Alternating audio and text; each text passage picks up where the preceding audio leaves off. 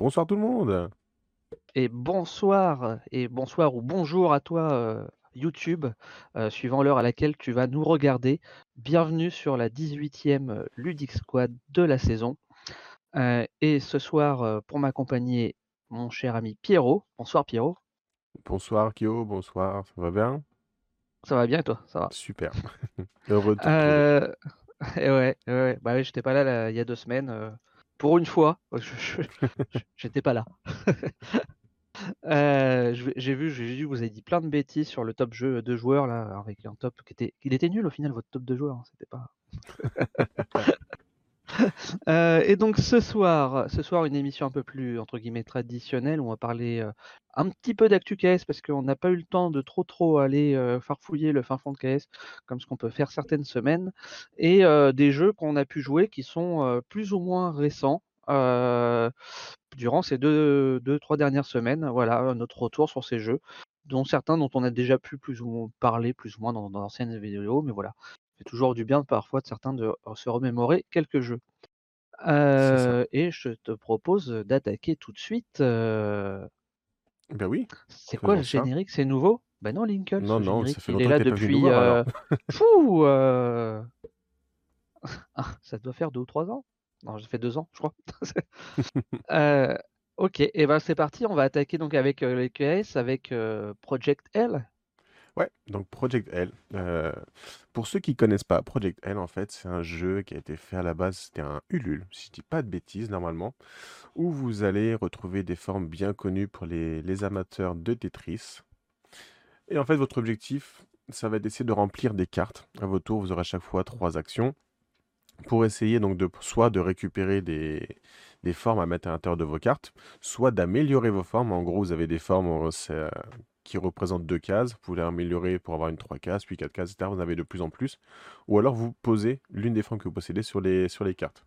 Lorsqu'une carte est complétée, comme on voit là, par exemple celle-là ou tout simplement dans l'animation juste en dessous, bah, on retourne la carte, vous marquerez les points de la carte en fin de partie et vous obtenez directement une nouvelle forme. Donc voilà, le jeu, c'est, heu, tout simple, c'est franchement très familial. Par contre, au niveau du matériel, c'est hyper qualitatif. Vous avez des des cartes, heu, double épaisseur, en fait, c'est des des des enfin, des planches, hein, double épaisseur, Mmh. avec du c'est vernis sélectif pour tout ce qui est points, pour les formes à récupérer, pour les différentes cases. Les les pièces à placer sont toutes en en plastique aussi de très bonne qualité. Et donc, on après cette campagne Ulule pour une version française, on est passé sur une campagne Kickstarter pour partir à l'international, avec plein d'expansions. Donc, il y avait par exemple l'extension Fitness, heu, l'extension Ghost Piece, donc il y avait différentes choses qu'on peut avoir, des nouvelles mécaniques en termes de récompenses, c'est-à-dire qu'il n'y avait pas que des pièces à récupérer, enfin plein de choses comme ça. Et là, on a donc une 3e campagne, donc la 2e sur Kickstarter, qui permet d'avoir encore une nouvelle extension, donc l'extension Phoenix, qui permet d'avoir plus de points, ce que plus difficile à à remplir. On peut jouer aussi jusqu'à 6 joueurs grâce, aux différentes extensions et donc le matériel qu'il y a à l'intérieur. Et surtout, si jamais vous avez vu déjà la vous avez participé aux précédentes campagnes et que vous avez raté l'info pour celle-ci, vous pouvez obtenir donc cette toute nouvelle petite extension ne payant que les frais de port. Quand je connais quelqu'un qui a fait un KS comme ça gratuit, on paye que les frais de port, ça avait bien marché. Ah Là, oui? apparemment, ouais, Ah, ça a l'air de marcher. Alors par contre, c'est pas 2 € les frais de port, là, on est à 7 € de frais de port.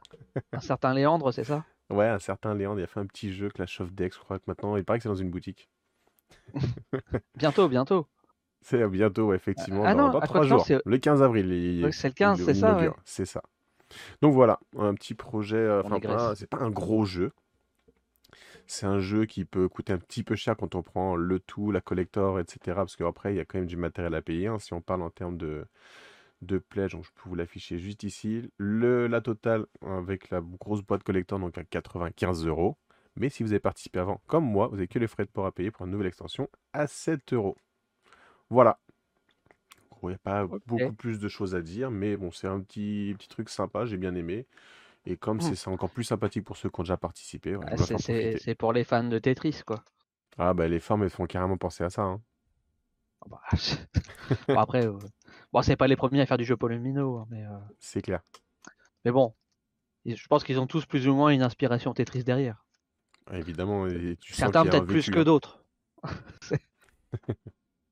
Non, heu, le design est super cool, ouais, heu, sur franchement, ouais, en termes de de qualité, puis quand tu prends la collector, là, tu récupères, heu, Les inserts sont hyper bien pensés, c'est du game Mmh. press de bonne qualité, et puis du coup, tu sors, tu joues tout de suite. Ça, c'est aussi l'avantage.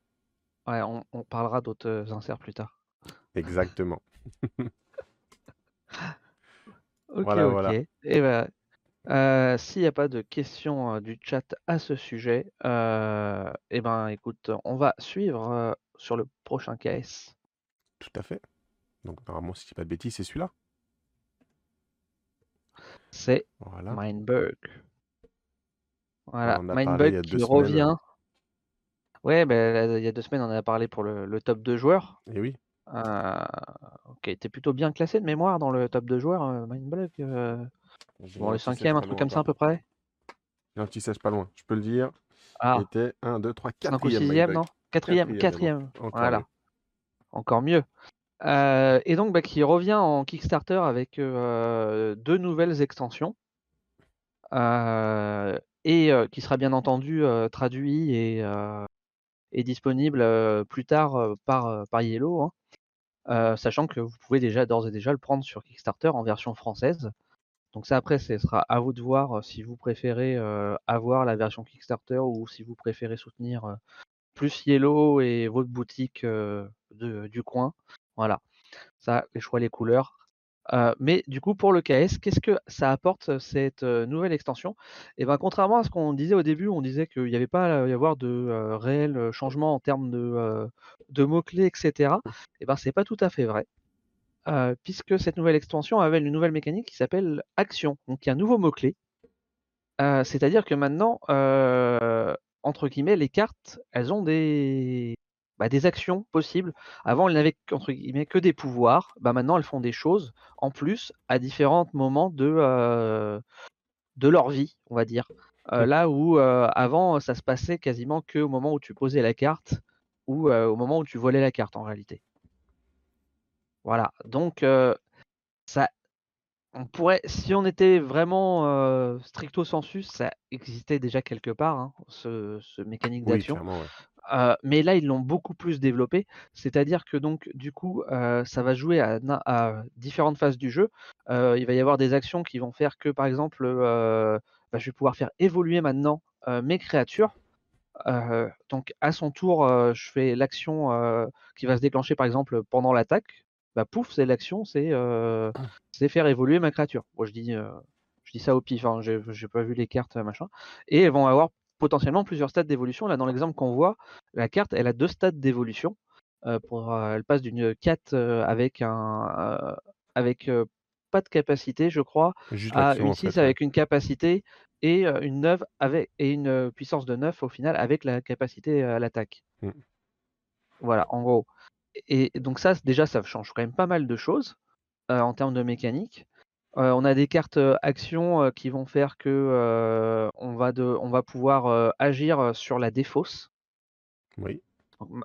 Donc, il y a certaines cartes qui vont maintenant donner des boosts quand elles seront dans la défausse. Ce qui est pareil, qui est un peu nouveau. Euh, on n'avait pas trop ça. On jouait déjà, certaines cartes jouaient déjà un peu avec la défausse en permettant d'aller récupérer des créatures, mais pas euh, en étant dans la défausse. Ah, voilà, une pour la- dans la défausse, justement. Ouais, voilà, ouais. Donc celle-ci, elle file un bonus de plus 1 à toutes les, à toutes ces créatures tant qu'elle est dans, euh, dans Mm. notre défausse. Donc euh, maintenant, on va peut-être hésiter à tuer certaines cartes aussi, ou euh, voilà, ou à les laisser dans la défausse de l'autre de l'adversaire. Et euh, la dernière, il y avait, je crois que j'ai loupé une mécanique dans les nouvelles non? c'était le, le boost, tu avais dit, donc du coup, par exemple, celle-ci, Ah oui, qui a un oui, boost lorsqu'elle qui, attaque uniquement. voilà, quand elle attaque, elle a une action boost qu'on fait qu'on rajoute, on, on rajoute un- une carte face cachée de, Mm. de sa défausse euh, pour euh, la booster. Elle augmente en puissance à chaque tour. C'est ça, c'est le genre de créature qu'il faut pas laisser augmenter, sinon ça peut être compliqué à gérer derrière.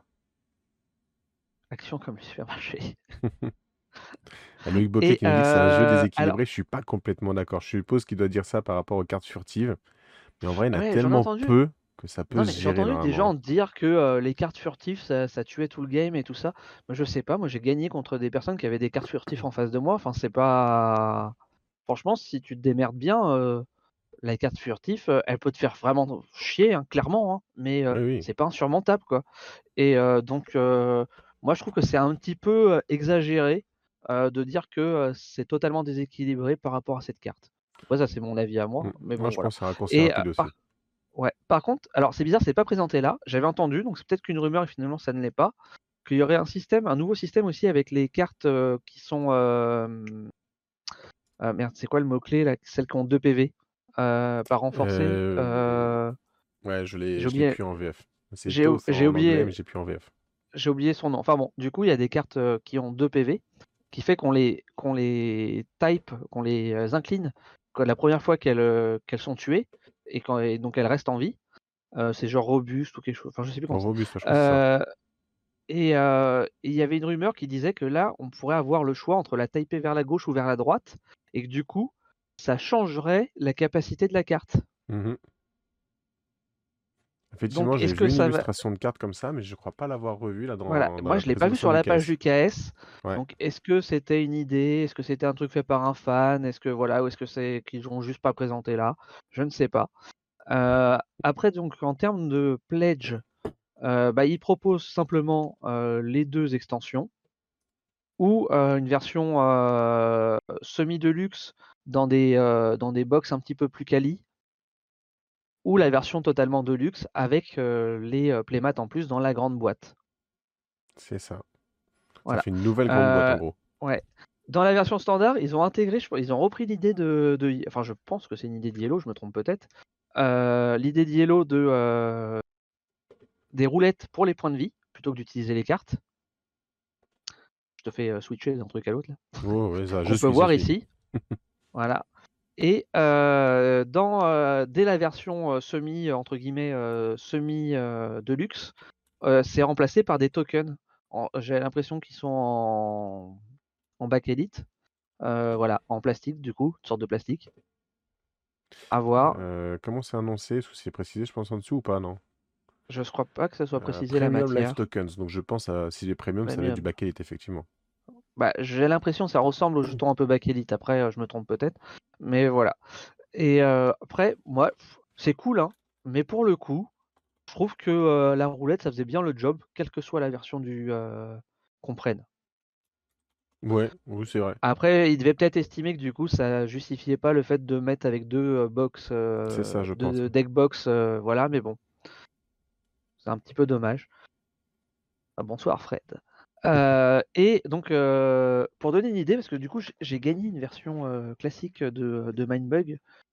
Pour donner une idée entre les boîtes standards de Mindbug et la grosse boîte truc, donc du premier KS sur la première ouais. version, voilà, ça donne ça. En termes de taille, de différence de taille entre les deux, il y a quand même une sacrée différence. Après, précisons quand même, la première grosse boîte, t'as deux playmats en plus. hein. Oui, alors dans la grosse boîte, il y a les deux playmats. Et dans la de version de Yellow, il y avait donc les deux. Enfin, la, la version de base, la première extension dans- dedans?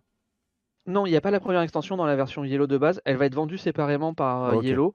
Pareil, euh, là en free pack euh, d'offert, il y a euh, un booster avec les euh, avec les cartes promotionnelles KS. Mhm. Et en add-on, ils vendent un autre booster avec les cartes promotionnelles de la première saison, plus deux cartes que moi, qui, je dois voir qui traînent quelque part euh, de, de SN, et deux cartes qui étaient dans un autre truc, euh, BGG ou je sais plus quoi, euh, promotionnelle qui avait été faite, qui est donc proposée en add-on. Euh, Yellow a annoncé que euh, ces cartes promotionnelles, elles seraient aussi euh, disponibles plus tard en booster. Euh, par contre, les playmats, je... alors j'espère que je dis pas de bêtises. C'est dommage pour soit Olivier n'est pas là euh, ce soir. Euh, les playmats, par contre, ils seront pas vendus. Je crois que ça sera toujours des prix, euh, des prix tournois. exclusif, ouais. Et- et- oui, Non, non, ils exactement, j'ai vu euh, ça, c'est des, des gains pour les tournois, effectivement. et ça sera des ça. gains pour les tournois. Donc, si vous voulez absolument les playmats, quelque part, Il faut il n'y a pas le choix, il faut passer par le Il faut KS. gagner. Ouais, il faut soit gagner les tournois, soit passer par le KS. Oui, c'est ça, exactement. J'ai vu, il y Internet, ça une, ira, euh, Kyo. une, euh, une annonce de Yellow sur Facebook. Ils annonçaient que donc les cartes promo, tout ça, les- ou les cartes folles, il serait possible de les avoir en participant au tournoi, mais les playmats, ce serait uniquement en les remportant les tournois. Du coup, on prend quoi pour tout avoir si on a que la boîte Yellow et qu'on veut le futur Yellow? Et ben, soit tu attends en Euh, boutique que tout bah, sorte, et tu prends au fur et à mesure. Bah, disons que si tu veux avoir ce que tu n'auras pas avec Yellow, après, à coup sûr et certain, pour moi, les deux seules choses que tu n'as pas, c'est les deux la box, euh, les deux euh, euh, deck box de luxe là qu'on voit à l'écran, et les playmats.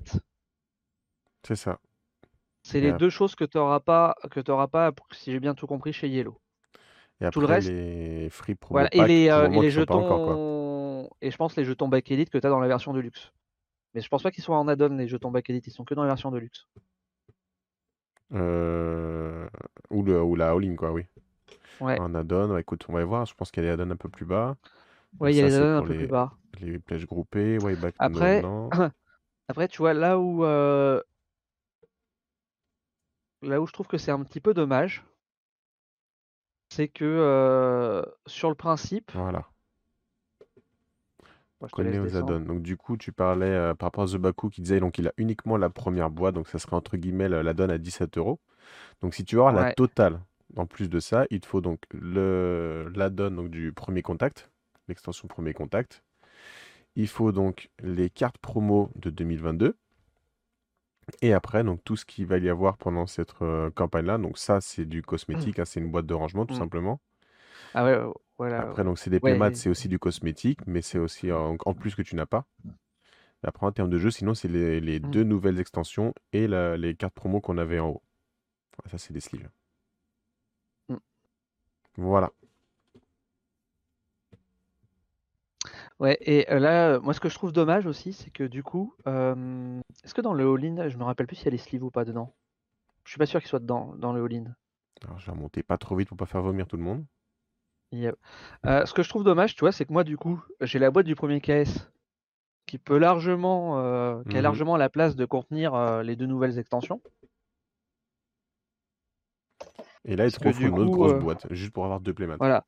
Puisque du coup, là, le jeu de base plus l'extension, ça tient comme ça en fait, hein, sur le, mmh. dans la première boîte. Donc dans la, dans la boîte carton, là, il y, a, y a déjà, dans la petite boîte carton qui est à l'intérieur, il y a déjà le jeu de base plus la première extension et, en dessous, il y a les deux fameuses. Dans la. Voilà. Ça, c'est les deux fameuses euh, cartes promo qu'il y avait à SN et qui sont du coup dans le pack euh, dans la donne 2022. Euh... Ouais, il n'y a pas les c'est ça dans le ligne. Mais du coup, si tu. Moi, du coup, j'avais pas besoin de cette boîte, donc je m'ai dit, je vais prendre juste le Deluxe intermédiaire avec. Euh...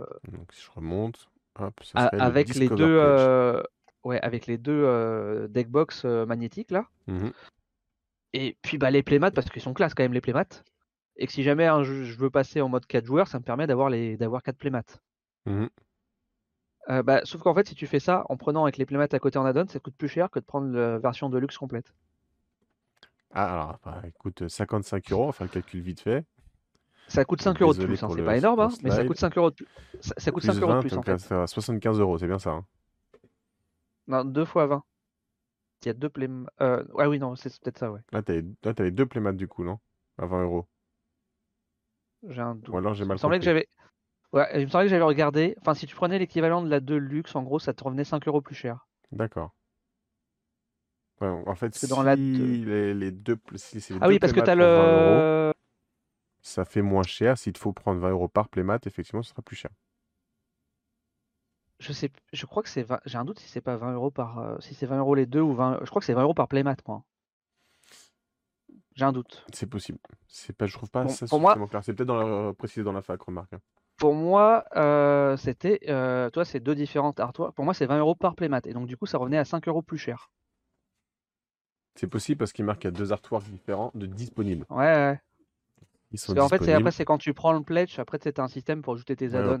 et, donc, euh, et donc là, de moi, moi, si je voulais avoir, il fallait que je rajoute les deux playmats euh, différents de mémoire. Donc du coup, voilà. Donc du coup, bah, en gros, tu te retrouves à avoir une grosse boîte qui va pas servir à grand chose, entre guillemets. Bon, il stockera les playmats, mais bon. Euh, du coup, dans un futur proche, Baku demande que va sortir Yellow. Donc de mémoire, c'est simplement l'extension Premier Contact et euh, le... Euh, les cartes promo, enfin les cartes exclues KS ou Premier KS. ouais, enfin pas exclues, enfin les cartes promotionnelles qui avaient été offertes en KS, qui vont là être vendues en fait du coup. Donc c'est six cartes. Euh, ils vont sortir la première extension, les 6 cartes, en booster de mémoire. Euh, après, du coup, c'est peut-être ce même booster que celui-là. Donc avec les, euh, Mhm. les deux cartes Essen et la carte, c'était marqué les deux autres que c'était. Et après, bah, viendra euh, quand ils auront les tra- quand ça sera livré, qu'il y aura les traductions, viendra les deux nouvelles extensions qui vendront en petites boîtes comme ça, pareil que celle-ci en fait. Ouais. Après, ce qu'on n'a pas dit, qui est quand même aussi intéressant, c'est que c'est pour une livraison prévue pour fin d'année. Il ne devrait normalement pas trop y avoir de retard, c'est quelque chose qui est déjà bien avancé, donc c'est pas non oui. plus un KS à attendre très longtemps. hein. Non, bah déjà le premier, je... c'est limite s'il l'avait livré en avance. Ouais, c'était vraiment dans les temps de mémoire. Voilà. Donc là, comme tu dis, Bakou, pas besoin forcément d'attendre un an. Si jamais tu veux passer par le KS, c'est vraiment à moi. Pareil, on peut pas non plus être sûr de, de tout, hein, mais c'est vraiment prévu pour euh, fin d'année. oui. Et normalement, sans retard. Les hommes sont si heureux au milieu des planètes. Bah oui, tout à fait. Non mais de toute Mhm. façon, euh, c'est euh, c'est inutile donc indispensable. C'est Et le jour où on n'a plus d'électricité pour se chauffer, on serait bien content de se couvrir de playmat à la base de couverture. grave. C'est pour ça que j'ai des gros playmats de jeux qui font plus d'un mètre. Là. Donc voilà pour Mindbug. Ouais. Euh, bah, du coup, on passe au troisième et au dernier KS pour la soirée. Ouais, vas-y. C'est Terrorscape. Terrorscape. c'est ça. Donc, Terrorscape. Euh, je pourrais pas vous en faire une présentation précise. Après, c'est pas non plus forcément le, le but. Euh, Il y a plein de vidéos qui le feront forcément mieux que nous, mais au moins le présenter pour ceux qui ont aimé, par exemple, les jeux vidéo du style, euh, style pardon, Dead by Daylight. Et parce qu'en plus, il sera aussi euh, traduit en français. Alors, c'est pas une localisation qui a été annoncée, mais une traduction en français pour le, pour le jeu. Donc, by Daylight, qu'est-ce qui se passe? Donc, c'est un 2-4 joueurs, mais en fait, c'est plutôt un 1 joueur contre le 1 à 3 ensuite. Parce qu'en gros, il y en a un qui va jouer le, le rôle du tueur. Et son objectif, bah, ça va être de, de tuer donc les, les trois adversaires. Parce qu'il y aura toujours trois joueurs en face que tu joues à un, deux ou trois adversaires, bah, tu auras trois personnages à tuer.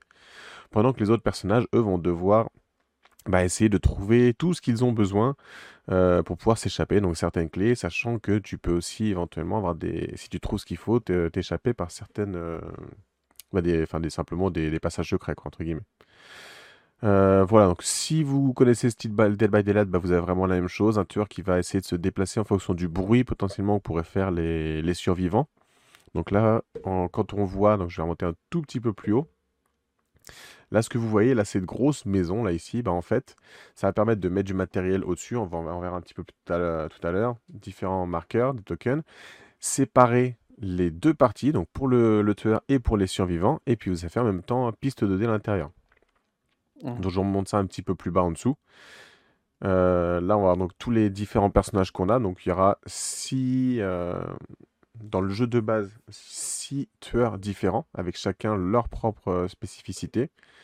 Donc, euh, le boucher, le spectre, euh, l'assassin. Et du coup, j'ai dit 6, mais en fait, c'est que 3, parce que là, je vois qu'il c'était l'extension 1 que j'ai ma... été trop vite.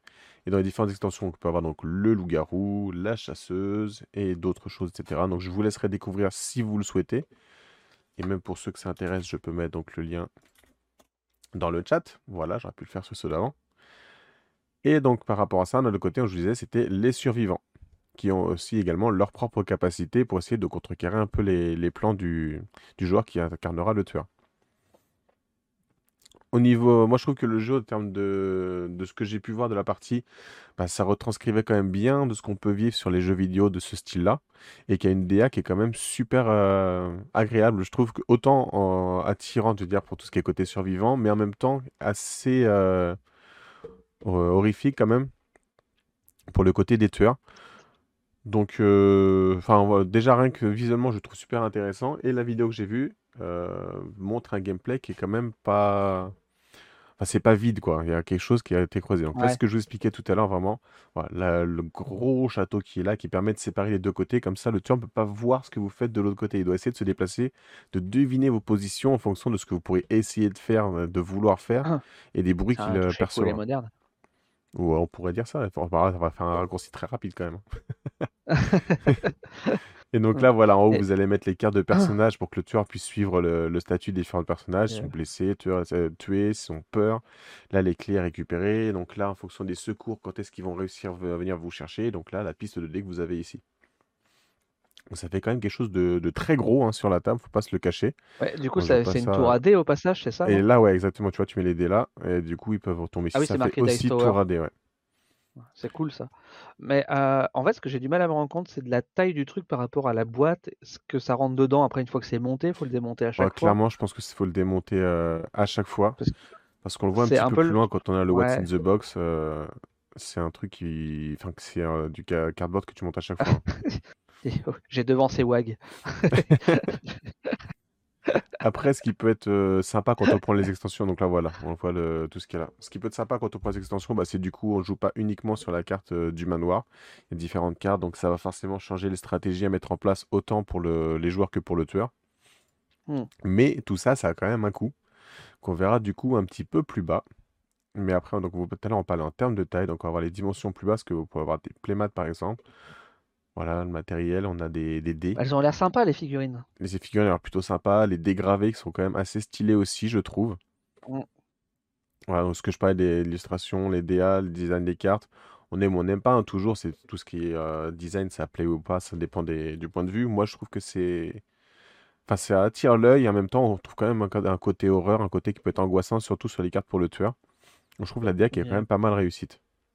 Non, la DA est pas mal. Après, euh, je trouve que ça, en fait, ça me rappelle un peu les. La DA me rappelle les jeux du genre. En fait, il n'y a pas de grosses surprises.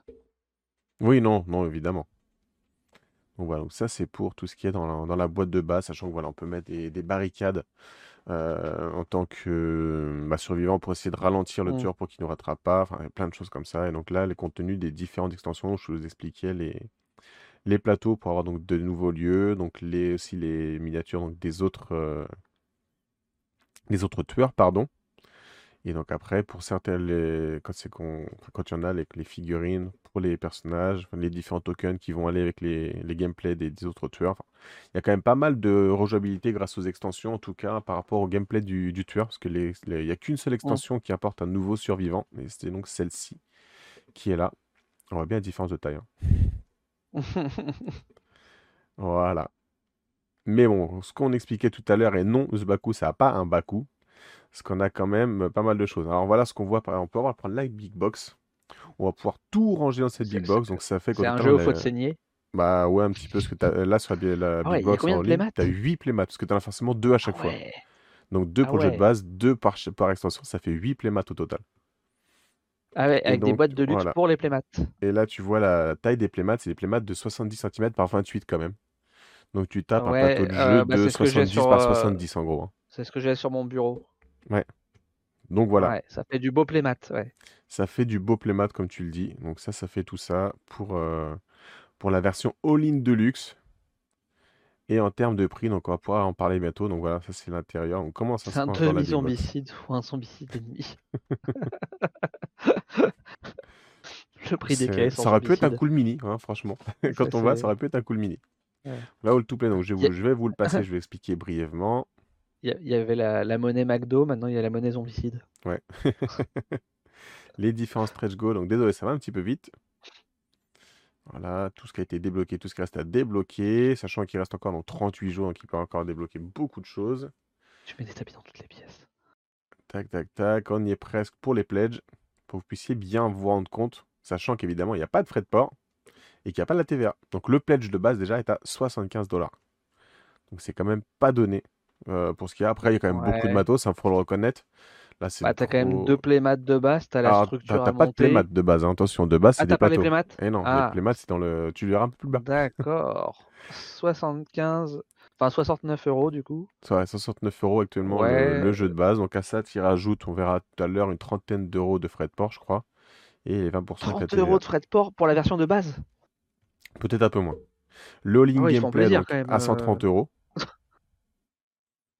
À la limite, je- par rapport à un côté matos, je trouve pas trop ça déconnant. Ça va, mais ça fait quand même un coup quand tu rajoutes Parce le que TVA à bon, la frais de port. Bah, rien, rien que sur le jeu de base, le TVA ça fait à 85 euros le jeu déjà. C'est ça, ouais. Sans les frais de port. Et du coup, si tu veux la totale en deluxe, Le all-in gameplay 130, ok, ouais. Euh, ah non, pardon, ça c'est le Deluxe euh, All-in, donc simplement le, entre guillemets, les tokens de luxe que tu as, Ok. avec tous les jeux donc à 249 dollars, et le super méga, euh, qui est de la mort là. qui tue. Euh, non, non mais j'ai bêtise, en fait, c'était celui-là, 249. Non, tout est là. Et là, tout rentre, donc avec tous les playmats. Donc 249 dollars, voilà. Ça, c'est le, le super méga all 250 balles. Ok. C'est ça. Et donc, Bon, on au a vu niveau pire, des hein. frais de port, on a vu Euh, pire. On a vu des choses bien, bien pires. Mais bon, du coup, ça fait 300. En gros, ça fait 3... presque 300 euros sans les frais de port. C'est ça. Et après, quand tu rajoutes forcément la TVA, bah, Bon, ça après, il y a fait quand même ce- 8 playmats. Hein. euh. Ah oui, non, t'as t'as- Bah, c'est comme quand tu Comparé- prends du, du type Theory Games, t'en as pour ton argent, je pense quand même. Ouais, c'est- non, mais c'est ce que j'allais dire. Comparé à Chip Theory Games où ils te balancent un playmat à. euh, C'était quoi, 60 euros le playmat Mais après, il était Euh, qui est, verso qui quand est même. totalement. Ouais, super. Qui est totalement abusé. Euh, 60 euros le playmat, c'est totalement abusé. Enfin, c'est. Enfin, les mecs, les... enfin, le, le jeu, il, est... il peut être aussi cool que ce qu'ils veulent. hein. Après, euh, les mecs, ils te font des... les mêmes tarifs que un- euh, des... des gens qui te font des caisses avec des miniatures. Ils, ils ont entre guillemets que des jetons de poker. Quoi. Faut pas non plus. euh, Enfin bon, Ouais, oui, bah oui. on n'est pas sur Chip. Ouais. Et donc, les frais de port, suivant le pledge que tu prends, ça va de 30 à 47 dollars. Parce qu'on est, la France est dans Europe 2. Après, il prévoit, il prévoit, parce que là, pour le coup, on a beaucoup moins d'informations que ce qu'on a pu avoir par main, euh, sur Ouais, Mindback on est dans Europe Yellow. 2 là. On est prévu pour une livraison pour fin d'année, quand même, on est sur du novembre 2023. À plus ou moins combien de retard, là, je pourrais pas dire.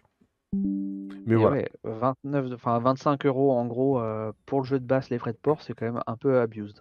Bah, du coup, ouais, t'es à 70 euros de jeu, tu mets 25 de frais de port, t'es à 95, tu rajoutes 20%, donc t'es à jeu de base à 120 euros, quoi. Donc, je- un peu abused. quand tu passes par là, ça fait un peu cher. Donc, franchement, je pense que le jeu a l'air pas mal. Euh, ça va faire un petit peu de pub pour Callaway Meeple, je les ai vus jouer. Le jeu a l'air quand même assez intéressant. En tout cas, vous avez des bons retours et de ce que j'ai pu regarder, ça avait l'air pas mal. J'ai pas pu suivre entièrement la partie, malheureusement. Donc, Ouais, j'espère euh, qu'on puisse avoir peut-être une localisation à un jeu. Parce que, ouais, je pense qu'il mérite. Donc, on va croiser les doigts et, et voilà. On va attendre. Si jamais on le prend pas directement sur le caisse. Ok. Et Voilà, voilà. c'est un éditeur qui est connu euh, sur Kickstarter ou c'est un Euh, primo alors euh, attention, j'en monte tout en haut. J'ai plus cette info. Euh, tac, Je te tac, pose des questions pièges. Euh, c'est le septième projet créé, c'est IceMex. Moi perso, je connais pas, donc on peut voir Ah, je connais pas, mais bon, déjà si c'est le septième, Alors, déjà. ils avaient fait Morpho, Edge, ah, si, Edge, Edge of Galaxy et euh, Edge of Civilization. Mais c'était donc, je- je- c'est déjà Ah. connu, mais sur des jeux beaucoup plus petits. Ouais, ok. Oui, bon, donc ça va, ça passe. C'est pas, Non, ils pas sont des connus. totales On inconnus. part pas euh. dans l'inconnu là. Et merci Fred. Oui, et puis euh, euh, et, et Line Something Shiny? Non, c'est pas eux, si? Si, c'est eux. Si, Ça fait partie des sept. Ah ouais, ouais. ouais, ouais, ouais. Ah oui, oui, bah quand même, oui. Donc euh, oui, c'est quand même des mecs, ça va. C'est On peut y aller normalement, il n'y aura pas trop de crainte par rapport à ça. Tex-Make. Ouais, un joli jeu de mots. Ouais, Voilà. MG, les gens se renseignent plus sur les boîtes. Évidemment. Bah après, tu vois, ça veut rien dire parce que bon, techniquement, MG, ils ont quand même livré pas mal de trucs. Et puis bah là, sur les 3-4 derniers, euh, voilà. On sait pas. On verra. Euh, du coup, euh, bah, on a fait le tour de Kickstarter. Ce que j'avais dit, ce serait beaucoup plus léger ce soir. Euh, et donc là, on va attaquer la partie euh, actu, euh, entre guillemets, actu jeu, puisque certes, tous les jeux ne sont pas récents, certains sont des jeux qui sont sortis depuis quelques mois, mais voilà, qu'on a testé là, on n'avait pas eu le temps Des de fois un peu plus, c'est du retour en stock. Parfois un peu plus, il y a du retour en stock, enfin voilà. C'est, il y a un peu de tout ce soir dans les jeux. C'est notre avis sur les jeux qu'on a testés dernièrement. Et c'est parti. Et donc pour commencer, je te propose Zombie Kittens. Ok, vas-y, j'enchaîne sur Zombie Kittens alors. Euh, donc Zombie Kittens. Donc là, on est sur du jeu déjà très connu. hein. Je vais pas vous tout vous réexpliquer, mais en gros, c'est une suite à Exploding Kittens. Exploding Donc Exploding Kittens, c'est on va jouer des crasses, se... enfin jouer des cartes, pardon, se faire des, des crasses. L'objectif, bah, c'est de jouer ou pas des cartes, mais en tout cas, à la fin de son tour, on pioche. Si jamais on pioche une carte explosion, bah, on est éliminé de la partie. Euh, l'objectif dans, dans Exploding Kittens de base, bah, c'est d'être le dernier survivant. Aussi simple que ça. Dans Zombie Kittens, on prend le même principe. On joue des cartes pour bah, simplement zapper son tour, on ne joue pas ce tour-ci, enfin on ne pioche pas, ou alors on dit bah je ne pioche pas et donc c'est l'adversaire qui joue qui jouera deux fois son tour juste après, donc en gros il piochera à ma place et il piochera lui, donc on va se faire des crasses comme ça. Mais ce qui est drôle, c'est que tu peux faire une crasse à un joueur, il va te jouer une carte non, je veux pas. Puis tu peux faire non, je veux pas de ton nom, et puis on peut réenchérir. Donc c'est un petit jeu fun d'ambiance comme ça qui va très vite. Et là, dans Zombie Kittens, la nouvelle euh, mécanique, on va dire, en tout cas la grosse nouveauté, c'est qu'on va surtout jouer sur le, bah, le côté zombie, le côté des morts. C'est-à-dire qu'en fait, dans Exploding Kittens, lorsque vous piochez une carte euh, d'explosion qui vous élimine, vous avez droit, si vous l'avez en main, de jouer une carte pour vous sauver et donc de remettre la carte d'explosion dans le paquet et vous n'êtes pas éliminé. Là, dans Zombie Kittens, elles existent toujours ces cartes-là. Sauf que cette fois-ci, bah, vous ne perdez pas, mais en plus de ça, vous devez ramener un joueur précédemment mort à la vie. Et on le refait revenir en jeu. Donc ça fait que les parties peuvent être un petit peu plus longues par rapport à ça, et au moins quand on est éliminé peut-être assez tôt, on peut revenir dans la partie plus tard. Et donc, comme on joue sur le côté zombie, tout ce qui est côté mort et tout ça, eh ben on va voir aussi des, cartes qui vont jouer sur euh, cet aspect donc, des, joueurs éliminés, des joueurs morts. On va pouvoir leur donner des cartes ou au contraire leur voler des cartes si jamais ils reviennent dans la partie ou faire des crasses qui vont être multipliées par le nombre de joueurs qui, ont été, qui sont actuellement éliminés. Donc euh, bah voilà, hein, tout simplement, ça va pas renouveler le genre, mais au moins ça amène un petit peu plus de nouveautés. Si jamais vous n'avez pas Exploding Kittens, bah, à la limite, moi je conseillerais plutôt celui-là parce qu'on n'est pas complètement éliminé de la partie. Donc c'est quelque chose de plutôt agréable pour ça. Et merci Mad Max pour ce joli cadeau de tes 3 bits. Merci pour les bits. Euh, voilà, je pense qu'il n'y a pas besoin d'en dire beaucoup plus parce que c'est quelque chose quand même qui est plutôt bien connu, mais d'apporter ces petites nouveautés, au moins on en sait un peu plus. C'est un jeu vendu et survendu et ultra vendu. Puis après, qui a été décliné aussi parce qu'ils ont fait Exploding Minions par exemple. étonnamment, c'est un jeu que j'ai jamais testé et j'ai entendu des avis très tranchés dans les deux sens. Il y en a qui adorent et d'autres qui détestent ce jeu. Donc C'est pas c'est pas le jeu de l'année, hein, très clairement. Après, un jour, un jour, je testerai. c'est moi je trouve que tu fais ça à l'apéro ou à la limite tu joues avec des enfants, c'est un jeu qui est hyper simple, ça passe très bien. Si tu es un plus un gros joueur, effectivement, tu vas pas te plaire là-dessus. Oui, Penelope, par exemple, elle clairement déteste pas ce jeu. son type de, de jeu, c'est clair. hein. Voilà. Bon, voilà, bon Zombie Kittens. Voilà, voilà. Bon, j'ai, euh, y a, à la demande de, de Loïc Boquet en fin de live, on parlera de, on retournera sur la page de Elder Scrolls qui demandait si on, pourquoi on n'en parlait pas. Donc j'ai dit qu'on en avait déjà eu parlé sur une émission précédente. Ouais, exactement. Euh, Mais on pourra faire un tour. On reviendra pour voir, euh, pour voir où ça en est. Du coup, faut que tu restes avec nous jusqu'à la fin. Ouais, c'est ça. ouais, c'est comme Munchkin. Oui, c'est un côté un peu Munchkin quelque part. Ouais. Ça a été décliné à toutes les sauces. Oui, un peu comme maintenant Zombicide qui est décliné un peu à toutes les sauces. Personnellement, je trouve que ça devient too much Zombicide. Mais bon. Euh, écoute, on va enchaîner avec Trio. Trio. Allez, vas-y, c'est parti, trio. Qui n'a rien à voir avec le groupe de musique. Donc, Trio, une petite boîte pour un super jeu euh, d'apéro, qui est donc euh, fait par euh, Cocktail Games, donc les gros spécialistes des, jeux d'apéro. Des jeux d'apéro. voilà, ça porte bien leur nom quand même cet éditeur. Hein. Et c'est un jeu d'un de style un peu memory, va falloir arriver à faire des des brelans, avec, donc des cartes qui sont numérotées de 1 à 12 et qui sont donc chacune en 3 exemplaires. Donc voilà les cartes comme, montre, actuellement Pierrot à l'écran. voilà, donc les cartes sont comme ça. Avec, je pense qu'il y a une petite inspiration un peu, Charlie la chocolaterie. On a des les cartes numéro 7 qui sont toutes dorées. Mmh Ce que je vois, et, et ça a une signification bien particulière, hein, ces cartes 7 dorées. Alors ça brille un peu plus du coup avec la lumière, ça on voit peut-être pas trop, on verra mieux sur l'image que tu, diffuses. donc le but, on va avoir 6 cartes au centre, 6 ou 8, j'ai un doute, au centre de la table, face cachée, et les autres cartes qui vont être distribuées entre les joueurs. En fait, les cartes au centre de la table, ça va dépendre du nombre de joueurs pour que tout le monde en ait à peu près autant en main.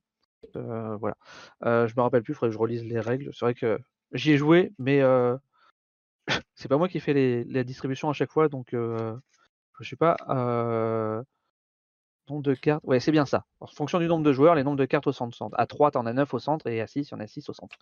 Euh, d'ailleurs, ça se joue de 3 à 6 joueurs. Si je ne m'abuse. 6 joueurs, je suis sûr, c'est le 3. C'est du 3 6 joueurs, effectivement. 7 ans 3 à 6 joueurs. minutes. Ouais, 15 minutes. Euh, donc, il va y avoir un certain nombre de cartes au centre et les autres distribuées aux autres joueurs pour qu'il y en ait un nombre égal. Et en fait, à son tour, on va pouvoir faire trois choses. Soit révéler une carte du centre de la table, soit demander une carte à un joueur, et donc là, c'est les deux autres choix possibles. Soit on va lui demander de nous révéler sa plus petite carte, soit on va lui demander de se révéler sa plus grande carte.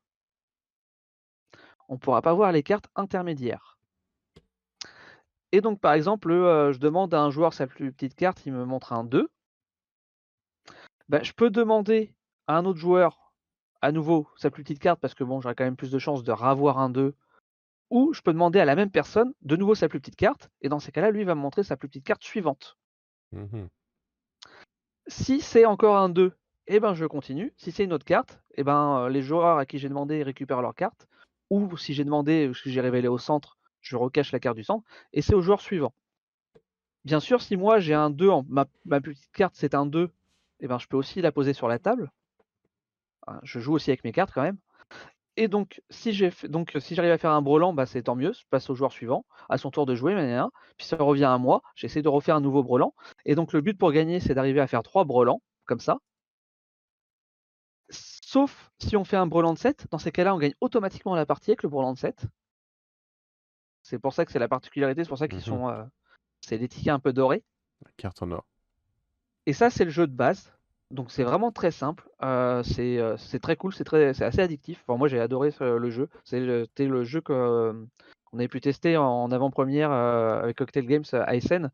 C'était l'un des jeux que j'avais trouvé l'un des mieux que j'avais trouvé à SN. Ce qui quelque part est un petit peu triste de se dire que c'est l'un des meilleurs jeux, c'était un jeu apéro. Mais bon, donc voilà. Et après, il y a un mode un peu expert. En fait, en bas des cartes, on voit que il y a des, les, autres, cartes représentées. Ah et bah, donc le mode expert, c'est plutôt voilà, le mode expert, c'est plutôt que de faire trois, trois brelans au pif, et eh ben faut faire des chaînages. Et donc en gros, si j'ai fait un brelan de 1, faut que j'arrive aussi à faire un brelan de 6 et un brelan de 8 ou un brelan de 6 et je regarde sur la carte 6 qu'elle me propose d'autres comme brelan. Bon, la 6, elle propose que le 1, donc je regardais le 8, voir s'il propose autre chose. Tic, tic, tic. Si la 8 propose que le 6, va t'embêter. La 8 propose que le 1 aussi, donc c'est bien ça. Donc c'est assez bien fait, on peut pas forcément tricher en 6, Donc voilà, c'est forcément 1, 6, 8. Le 2, ça va avec le 5 et le 9. le 3 avec le 4 et le 10, etc. D'où pourquoi c'est plus compliqué pour le 7 Je crois que le 7, c'est tout seul, lui. Ouais, bah le 7, oui, mais parce que le 7. Bah, bah, c'est parce que le 7, dans tous les cas, tu gagnes. Oui, c'est pour ça que c'est plus difficile, comme c'est une carte euh, valeur euh, médiane. Ouais, ouais, c'est bah, la vraie valeur. Ouais, 6, bah, 6 aussi, mais bon. 6 mm. et 7, c'est les deux milieux, quoi. C'est ça. Fallait en choisir une. Yep.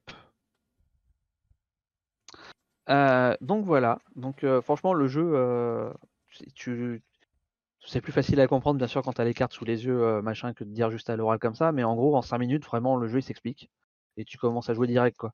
Et du coup euh, tu peux jouer ça avec, euh, avec des enfants comme avec des adultes. Enfin c'est quand même assez simple, même un enfant il va comprendre ça assez vite. D'ailleurs il va se marquer 7 en plus hein, sur la boîte. Hein. Donc voilà, un jeu rapide qui est super cool où tu peux enchaîner, tu peux enchaîner quelques parties. en général, quand on a fini une, les gens te demandent si on en refait une autre direct. Hein, mmh. Moi, à chaque fois que j'ai joué, c'était ça. mais, ouais. Ça dépend l'enfant de qui. Ah oui. Toujours. ça dépend toujours. Toujours. C'est pour ça que je dis de manière générale. Hein, C'est pareil, hein, même avec certains, ça dépend l'adulte aussi. Hein, Il y en a certains qui sont plus aidés que d'autres. C'est voilà. Mais ça, ouais, ça, tu vois, le Cocktail Game, il n'avait pas, il avait pas été nommé à, Cannes cette année, alors que pourtant il avait des bons jeux. J'espère vraiment que celui-ci sera. Euh, il sera peut-être du coup. Il sera dans les nommés. Euh, il sera au moins dans les nommés, quoi. En général, c'est lié. alors détrompe-toi. Hein détrompe-toi. Je, je, je, pas en live euh, des trucs, mais j'ai vu des cas. On s'est demandé comment les enfants pouvaient être de la personne. Comment ça Tes enfants sont à HEC Mais c'est pas possible. T'as du mal à faire de plus d'eux. Comment c'est possible? Euh, Voilà pour Trio. Et ben, on va pouvoir euh, enchaîner avec encore du, du zombie. Hein, euh, on en parlait. euh, voilà. On en a parlé tout à euh, l'heure, ouais. fameux. Voilà, on en parlait tout à l'heure. Zombicide, Undead or Alive. Ouais, donc euh, le dernier zombicide euh, sorti en tout cas euh, en VF chez- par chez nous, hein, on parle pas de ce qui peut être en caisse, qui n'est pas livré ou qui est en cours, etc. C'est le zombicide, donc cette fois-ci dans un univers western, tout simplement. Ouais. Voilà. Donc un peu comme euh, Zombie Kitten, je vais pas vous faire une explication de zombicide de façon générale. hein. Il y a du zombie, il faut les tuer et survivre, s'échapper en fonction des missions. En termes de, de pitch, on va s'arrêter là. Moi, je vais plutôt vous parler de tout ce qui peut être euh, nouveauté que vous avez trouvé dans cette version-là. Première chose déjà, bah, qui dit euh, plutôt Far West, forcément, on va parler de, des trains qu'il peut y avoir. Et donc, vous allez avoir des cartes avec le, une voie ferrée qui va passer au milieu donc, de, du plateau et qui va avoir un gameplay particulier parce que vous allez avoir le train qui va, qui va passer en fait de tour en tour, traverser la, la carte. Et donc, ça peut être une façon, des fois, en fonction du calcul qu'on va vouloir faire, d'éliminer les zombies grâce à ce train qui vont s'écraser complètement, s'éclater par le train. Les survivants, eux, l'esquiveront, mais pas les, pas les zombies. Le revers, par contre, de la médaille, c'est que tous les zombies qui sont éliminés comme ça par le train, on ne récupère pas de points d'expérience pour améliorer notre personnage. Donc ça peut être un gros coup de pouce quand même, mais il faut savoir comment le gérer pour pas que bah, qu'on ne s'améliore pas. Ça, c'est l'une des premières nouveautés. Autre nouveauté qu'on peut avoir dans ce zombicide aussi, donc je vais essayer de vous trouver des, des personnages pour vous montrer ça. Voilà, donc on voit là sur les personnages qui sont ici, des icônes en haut à gauche, en fait, de, leur, euh, de la carte, à côté de leur prénom, qui va donner des, des classes de personnages.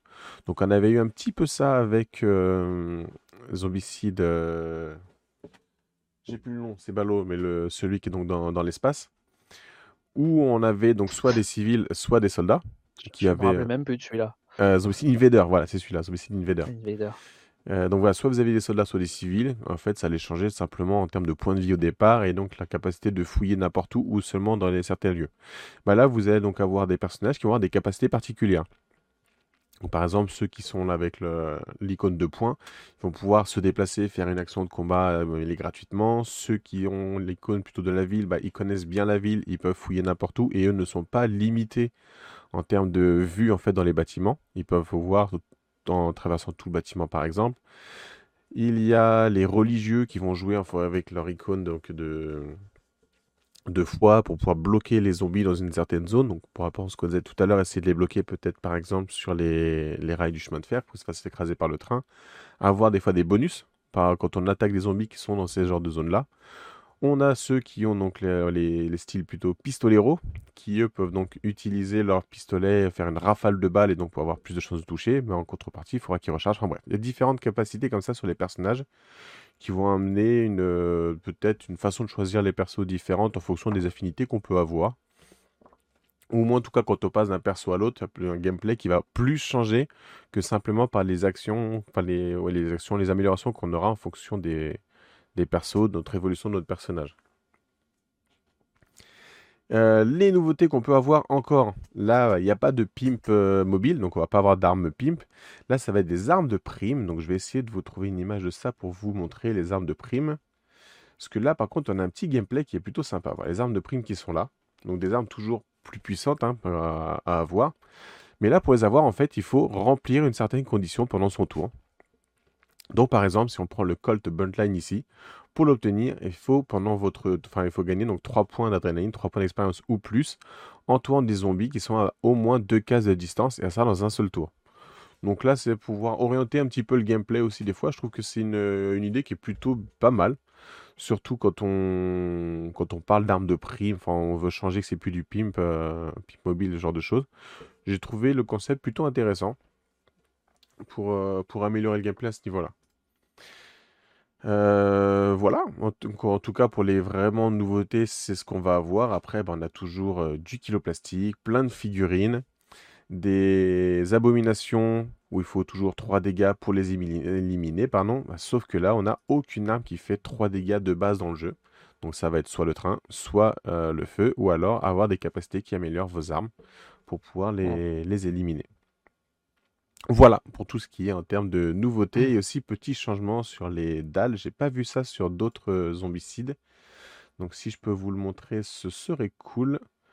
Euh, que je vois peut-être des dalles, des dalles. Je vais pas entre évidemment. Ah, là, on voit un tout petit peu sur cette image-là.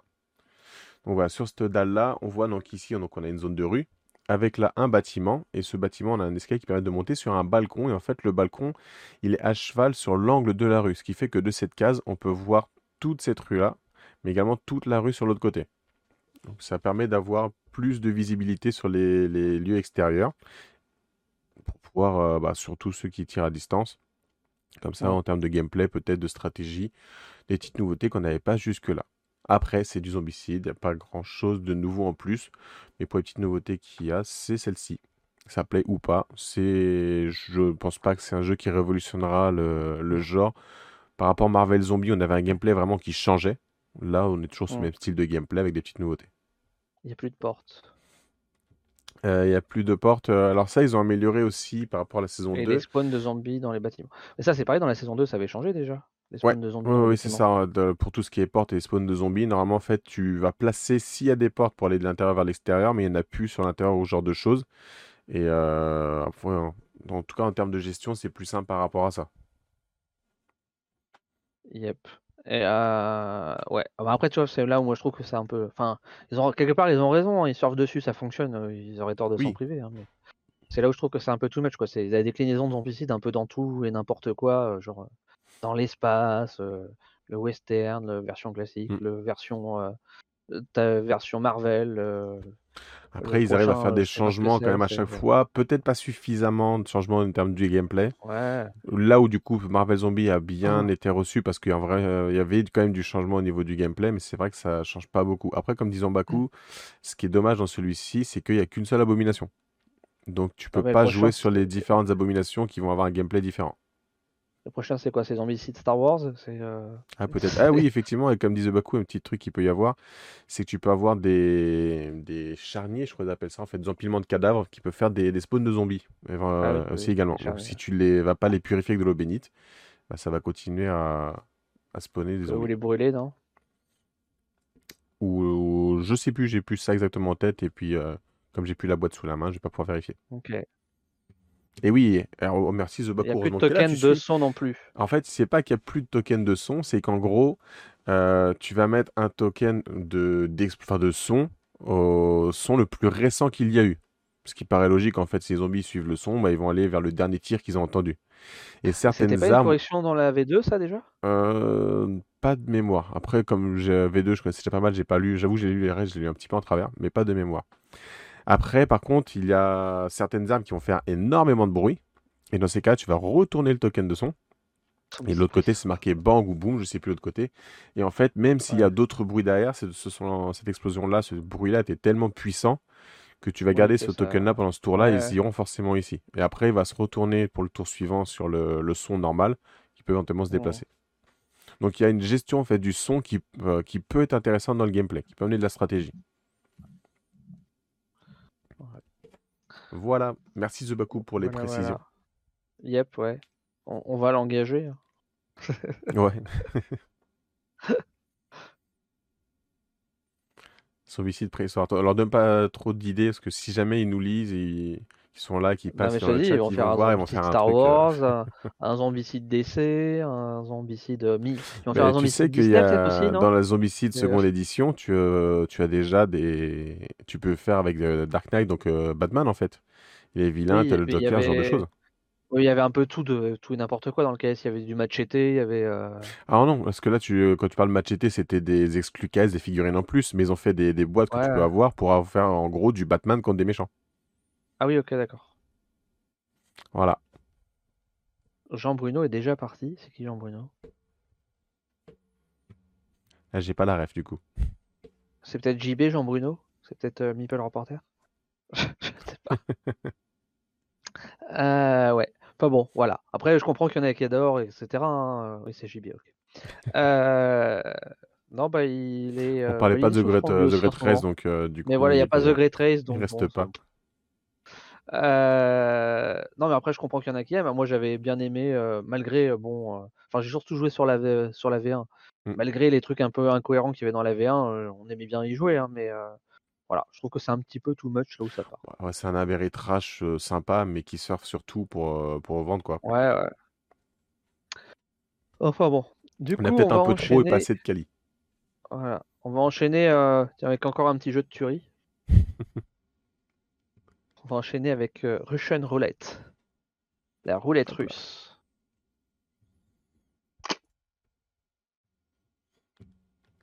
Ok, là, petit jeu d'ambiance encore? Il va falloir su- survivre euh, au jeu de la roulette russe. Pour le coup, en termes de jeu d'ambiance, je préfère celui-là à Zombie Kittens, par exemple. hein. Tu joues à Etherfield J'ai pas encore joué à Etherfield. J'ai beaucoup de jeux narratifs en cours. Du coup, je me suis dit que j'allais en finir 2-3 avant de commencer à jouer à Etherfield. Hein. Donc non, j'ai pas encore euh, commencé. Euh, mais euh, je connais quelqu'un qui a joué et qui a un retour plutôt négatif a priori. Euh, nous en ren- peut-être plus pour, sur une prochaine émission. ça l'a rendu malade, apparemment. Ça l'a rendu malade a priori. voilà. Donc Russian Roulette. Donc euh, un petit jeu d'ambiance. On va être une, équipe de euh, chaque joueur va avoir une équipe de euh, de quatre personnes. Donc trois trois personnes entre guillemets lambda et le chef d'équipe. Mm. Euh, et il va falloir donc bah, que soit être celui qui accumule le plus de points au fil des manches. Donc euh, en fait le premier 15. arrivé à 15 points a au moins 15 à gagner. Soit être le dernier survivant, donc celui qui a au moins son capitaine, le dernier capitaine en vie, pour gagner la partie. Et donc comment ça va se passer? Ça va se dérouler en six manches, en six, euh, enfin ça va se dérouler pardon en, en six phases par manche. Les phases vont être simultanées euh, à chaque fois. Euh, et ce qu'il y a de bien, c'est que alors si j'arrive à trouver la carte, c'est que tout est, il y a des petites cartes d'aide qui récapitulent tout, donc c'est assez bien fait. Je vais le mettre là. Est-ce que tu as les cartes d'aide euh, Ouais. En anglais, mais ouais, c'est là. Voilà. La phase de Euh, poche, donc la voilà, phase de chaque, euh, tournoiement, chaque joueur, euh, chaque joueur a sa phase, voilà, phase de poche, etc. Euh, je vais quand même me le sortir en français histoire de de pas dire de bêtises. Tac, je m'en sors une, voilà, comme ça. Euh, et ces petits cartons euh, joueurs d'aide sont assez bien. Ouais. Euh, donc euh, au départ, donc on va donner donc là c'est le setup qu'on donne à un joueur qui est présenté euh, par euh, l'image. Donc euh, chaque joueur prend six cartes clic et une carte bang. Ces quatre personnages de sa couleur, le dé de sa couleur et donc euh, la petite carte d'aide. Et on va dérouler les phases. Donc la première phase, ça va être la phase de poche. La phase de poche, c'est forcément un barillet, il n'y a que six euh, balles dedans. Donc en fait, on va choisir de mettre une carte sous donc cette euh, plaquette Dans notre qui poche, quoi. rappelle, euh, voilà, qui représente notre poche. Et donc on va choisir de mettre soit une carte clic, soit la carte bang. Forcément, bah, si on met la carte bang, entre guillemets, on tire à vide. Hein. On triche. Euh, en triche, on n'aura que 6 cartes. Puisque après, ça va être un peu un jeu de stop ou encore, on va voir dans l'esprit. On va passer ensuite à la phase de tournoiement. La phase de tournoiement, c'est qu'on va prendre donc son deck, les 6 cartes restantes, et on va les mélanger. Et voilà, et on va faire donc une fois qu'on les a mélangés, on les met en tas, face cachée devant soi. Après vient la phase de pari. Là, on va pouvoir accuser les autres joueurs en disant Toi, je suis sûr que dans ta poche, tu as, mis la, t'as mis la carte bang, tu as mis ta, ca- t'as mis ta balle.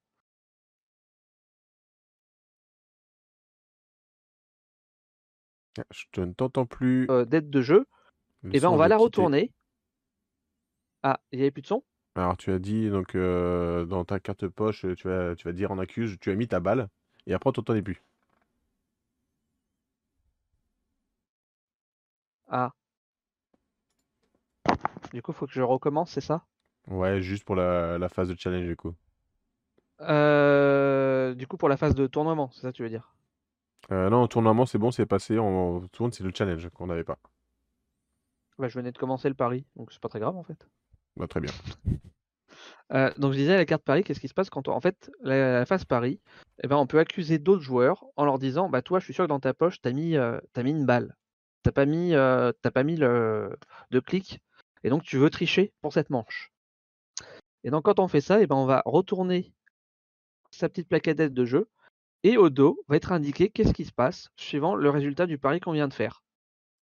Donc si j'accuse, je vais le rapprocher un peu de la caméra parce qu'avec le reflet on voit pas grand chose. Est-ce qu'on voit bien Comme j'ai un peu de délai sur le, le retour, voilà. Là, c'est parfait. Ouais. Euh, ah, sauf qu'a priori c'est à l'envers. Là, c'est encore plus parfait. ça sera mieux à l'endroit. Voilà. C'est pour que les gens ils fassent un peu de gymnastique en même temps, ils se mettent la tête à... Voilà. Et donc en gros, ça dit, bah, la personne accusée révèle un clic. Et ben, dans ces cas-là, la personne accusée, elle est innocente forcément. La personne qui est accusée à tort, elle, euh, la personne accusée, qui a été accusée à tort, elle reçoit une carte action. Je reparlerai des cartes actions un peu après. Et, euh, et donc la personne qui a accusé à tort doit remplacer une de ses cartes clics par une nouvelle carte balle, puis remélanger son deck de six cartes et le remettre face cachée. Et donc là, la personne, elle va jouer avec deux cartes bang dans son paquet au lieu de une seule. Et sans avoir changé le pari en plus. Sans avoir changé le pari. Euh, ah, ah, oui, pardon, je suis passé de la phase euh, tournoiement à accusation en fait sans passer par le pari, je me suis trompé. Autant pour moi. C'est pour ça que tu disais que tu n'avais pas entendu le pari peut-être en fait. C'est ça. finalement, je, reviens juste après sur. Ouais, euh, je reviens juste après sur la phase pari alors. Euh, donc ça c'est l'accusation. Oui pardon, c'est la phase d'accusation, c'est pas la phase de pari. Je me suis mélangé. Euh, donc, par contre, si la personne qui a accusé, elle révèle une carte balle, dans ce cas-là, la personne, elle a été attrapée la main dans le sac, et c'est le juge qui abat directement la personne qui a triché. Et donc, en fait, son petit personnage, eh ben, quand il décède, eh ben, on le retourne. Mmh enfin, quand on décède, on retourne un de ses personnages face mort. Tac. Sachant que quand un personnage décède, c'est marqué sur la carte, on prend une carte action. Pareil, je reviendrai plus tard sur les cartes actions. Et on réinitialise son barillet à son état de départ. Et on, et on réinitialise son barillet à son état de départ. Donc ça veut dire que si on avait plus d'une carte banque dans son jeu, suite à diverses accusations faussement menées, eh ben, on les retire et on reprend ses clics, et donc on revient à son jeu de base. Euh, donc ça, c'est la phase d'accusation. Chaque personne peut accuser une seule autre personne par manche. C'est aussi pour ça qu'on retourne le petit carton, c'est comme ça on sait qui a déjà accusé. Et donc, je reviens vite fait sur la phase 3 qui était la phase de Paris, parce que, pardon, la phase de Paris, c'est à ce moment-là on va prendre son dé. Les, euh, les dés, les valeurs vont de 0 à 5. Et en fait, c'est on va choisir le nombre de cartes que l'on va révéler, que l'on pense pouvoir faire avant de tomber sur la carte bang. Et c'est là où, il y a cette notion de stop ou encore. Donc voilà pour la phase de Paris. Donc après seulement vient cette fameuse phase d'accusation, qui fait qu'on peut rajouter des cartes bang et alors qu'on ne peut plus changer son pari. Et ensuite vient la phase de détente. Donc là, c'est la phase où en fait on va simultanément tous retourner les cartes de notre deck jusqu'à retourner soit une carte bang, soit le nombre de cartes qu'on avait indiqué sur notre pari. Donc par exemple, si on avait mis 0 sur la phase de dé, on retourne aucune carte. Si on a mis 2, eh ben on va retourner deux cartes, et ainsi de suite. Et ensuite vient la phase de décompte, la phase de décompte, c'est là où on va compter le nombre de points. Donc tous ceux qui sont encore en vie à la fin de la manche, donc qui n'ont pas révélé de carte bang, vont marquer autant de points que la phase de leur dé, plus 1. Donc même quelqu'un qui veut jouer vraiment soft, ben, il marquera quand même un point. C'est ça. forcément, il va mettre beaucoup plus longtemps à atteindre les 15 points, mais il a plus de chances de rester en vie.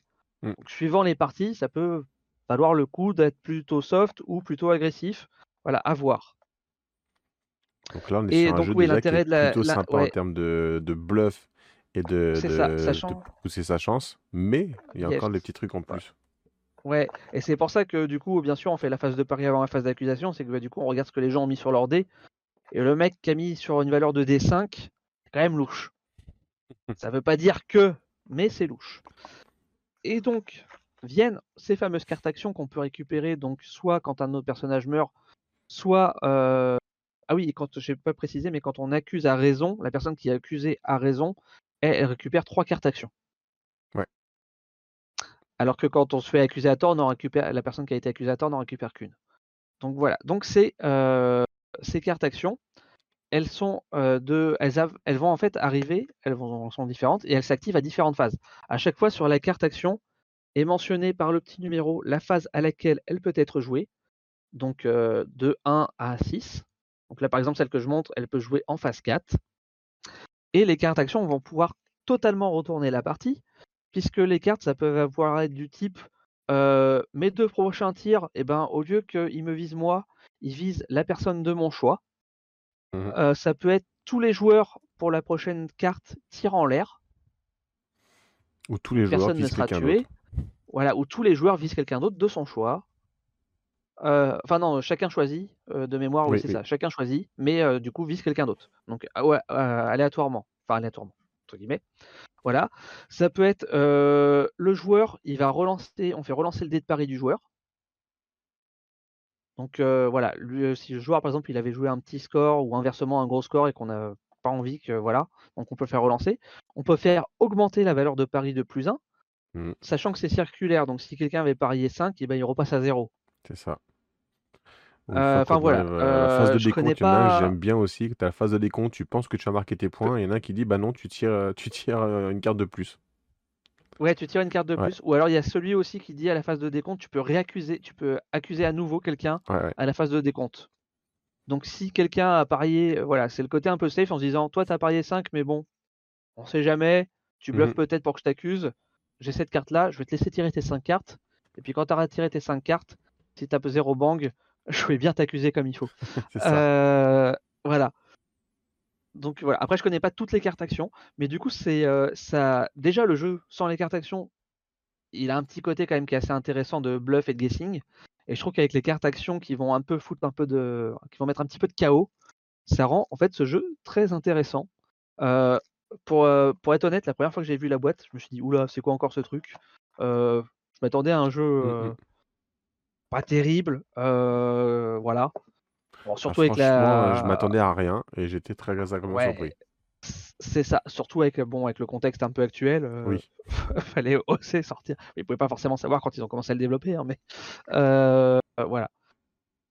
Donc ouais, très, une très bonne surprise euh, pour ce jeu. Euh, très bon party game. Voilà, voilà. Ouais, il ressortira, ça c'est sûr.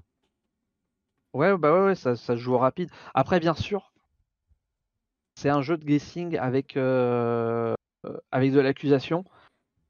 Ça marche vraiment, surtout et principalement, euh, si on joue avec un groupe qui est un peu joueur et qui va aller s'accuser et qui va vraiment euh, mettre des cartes balles de temps en temps planquées dans sa, dans sa poche, quoi. Si on joue qu'avec un Mhm. groupe de personnes qui a peur d'accuse jamais et qui met jamais de carte banque dans le truc, forcément le jeu est tout de suite moins intéressant. Voilà. C'est, je pense, que c'est un peu le, le revers de, de ça. Donc, suivant le groupe de son groupe de joueurs, ça peut plus le ou moins fonctionner. beaucoup, de façon générale pour les jeux d'ambiance. hein. Tu passes un bon moment en fonction des joueurs que tu as. C'est Oui, un souvent, bon jeu oui, d'ambiance bon, peut être en a- complètement plombé en fonction de qui tu as. Par exemple, euh, Ah, dans le studio, on aime beaucoup, euh, on aime beaucoup Bristol. J'ai fait une partie avec Ouais. une personne qui n'a pas du tout aimé. Et vraiment, ça a été chiant à faire la partie, quoi. Oui, c'est oui. Si t'es pas dedans, C'est ça. voilà. C'est sûr que la partie qu'on avait fait, euh, qu'on avait fait, euh, euh, pas en live d'ailleurs, euh, je trouvais que c'était plus, encore Mais plus toi, je drôle joue plus avec toi fait. euh, Bristol.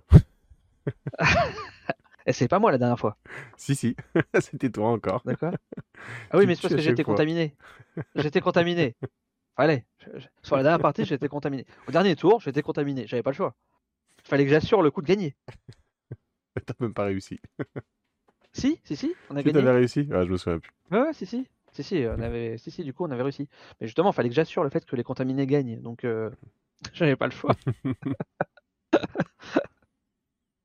C'est pas de ma faute si j'ai été contaminé au dernier tour. Enfin bon. Euh, voilà, voilà. Non, oui, ça peut être. Oui, c'est sûr, oui, c'est le genre de jeu qui, suivant à qui tu joues, est plus ou moins drôle. Quoi. Après, il y a des jeux qui sont un peu plus universels qui marchent quand même de manière relativement. avec un plus large public que d'autres. Quoi. Oui, c'est clair.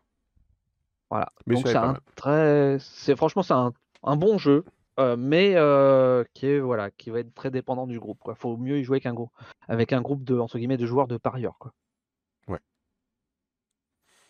Moi, du coup, pour un peu la à, à Olinkle, il voulait des jeux un petit peu plus gros. Ça, c'est vrai qu'on est sur Ah. du jeu pas mal d'ambiance à ce soir. On aurait Ouais, pu faire ouais, le thème de l'émission limite sur les jeux d'ambiance. presque. Bon après, euh, Terrorscape ça a pas l'air d'être trop ambiance quand même. hein. Enfin, il y Non, a une pas, sur les caisses, euh, effectivement. Eh ben écoute, je te propose de- d'enseigner avec euh, le siège de Ruinedar. Ouais. c'est pas tout à fait, c'est pas tout récent, hein, ça commence à dater un petit peu, Alors mais pour le euh, coup, ouais, celui-là, il est pas récent, comme vous voyez, donc il est sorti en 2021, donc euh, pas en, pas en France, hein, par contre. Mais je crois que là, donc là, vous pouvez le retrouver parce qu'il revient en stock. Mais voilà, le siège de Rundar. Euh, qu'est-ce que c'est? Bah, ça va être déjà un jeu coopératif. Donc dans ce jeu-là, on va avoir, première chose à faire quand on ouvre, quand on a tout dépunché, on a une feuille qui va nous expliquer comment on va installer ça dans notre boîte. Parce qu'en fait, la boîte du jeu va être le plateau de jeu, tout simplement, avec différents compartiments où on va mettre à l'intérieur donc, tout ce que vous voyez là. Donc c'est tout ce qui provient des punchboards qu'on a collé, le scotch double face qui est fourni pour faire le plateau que vous avez là. Donc pourquoi on fait ça? Parce qu'en fait, vous avez des nains qui sont donc dans, la mine de Rundar. Et donc dans votre mine, vous avez différents ateliers, vous avez besoin de vos ressources. Donc vous avez pour récupérer du bois, du cuir, du fer. Et bah, votre objectif, c'est d'extraire l'or le plus vite possible parce que là, vous vous faites assiéger par les, les trolls, les orques et les gobelins. Et donc, il va falloir vous échapper le plus vite possible. Comment on va jouer à ce jeu-là? Eh ben, on va le faire tout ça avec un deck building. Donc en fait, chaque joueur va commencer avec euh, le même paquet de 12 cartes qu'on a au départ. Et là, la méca particulière de ce deck building, c'est que chaque fois, sur nos 12 cartes, on va en mettre deux de côté, qu'on va mettre sous une tuile personnage. Donc j'aimerais bien pouvoir vous montrer ça sur une, euh, une autre image. Je vais pas la voir directement, mais donc voilà. Donc sur vos paquets de, de 12 cartes, vous- Merci les follow. Ouais. et merci du coup, euh, si l'aquarelle pour ton follow. Tu m'as coupé dans mon explication, tu m'as fait peur, ça a hurlé dans mon écouteur. ah oui, t'as pas l'habitude. C'est ça. C'est vrai que moi, du coup, je les ai plus. Faudrait que je me relance OBS quand même pour les avoir. Bienvenue, euh, merci euh, pour le follow. Euh, Bienvenue à toi. peut-être par là. Non, je vais pas le retrouver. Bon, on va continuer. Donc voilà, vous avez un paquet de 12 cartes. Sur ces 12 cartes, vous en prenez donc deux que vous mettez sous votre tuile de personnage. Vous avez donc plus que 10 cartes et vous allez jouer avec ces 10 cartes-là. Quand vous devez mélanger votre deck, bah, vous reprenez vos 12 cartes et à chaque fois vous en écartez deux. Donc en fait, votre deck fera toujours 12 cartes, mais il y en aura toujours deux de mises de côté tant que vous n'aurez pas fait tourner les 10 cartes. Ensuite, sur vos cartes, qu'est-ce que vous pouvez avoir? Je vais essayer de vous en montrer une d'un peu plus près. Par exemple, sur celle qu'on a là-haut, on a différents icônes. On a en haut à gauche de la carte toujours un icône de, déplacement. Je ne sais pas, c'est très visible. J'aimerais bien vous montrer une autre carte pour que ce soit un petit peu plus clair. On verra mieux là-dessus. Donc en haut à gauche, toujours un icône de déplacement qui va vous dire en jouant cette carte, je peux me déplacer d'autant de cases. Des fois, ça peut être des déplacements illimités. Et en dessous, vous pouvez avoir un ou plusieurs icônes. Et donc à chaque fois que vous jouez une carte, vous choisissez pour quelle action vous voulez jouer cette carte. Est-ce que c'est pour vous déplacer? Est-ce que c'est pour récupérer des ressources? Est-ce que c'est pour attaquer? Est-ce que c'est pour miner? Etc. etc. Donc à vous de choisir comment vous allez vouloir, vouloir jouer vos cartes, sachant que vous en avez donc que 5. Et comme on a, je vous disais tout à l'heure, toujours 12 cartes dans notre, euh, dans notre deck, c'est parce qu'en fait, les cartes qu'on va avoir par rapport au deck building, donc sur le plateau d'amélioration, vous avez donc le coût de la carte qui est noté en bas, donc de matériaux que vous allez devoir récupérer dans vos ateliers pour la construire, qui est toujours augmenté d'un surcoût marqué juste en dessous, et qui changera en fait en fonction du nombre de joueurs qu'on est. Si jamais à votre tour une carte a toutes les ressources nécessaires pour la fabriquer, bah vous la prenez et vous la remplacez immédiatement par une autre carte de votre main que vous sortez du jeu. Et donc elle est immédiatement utilisable. Et donc comme je disais tout à l'heure, vous avez toujours 12 cartes dans les mains. Et là j'ai eu un petit peu moins peur, mais merci du coup aussi à toi Minus la menace pour ton follow. Merci beaucoup de nous, de nous Merci, rejoindre. Minus la menace. Pourtant, là, il y avait la menace, là, quand même. là, Donc voilà tout ce qui est au niveau donc, euh, deck building. Vous avez 5 cartes, il faut les jouer.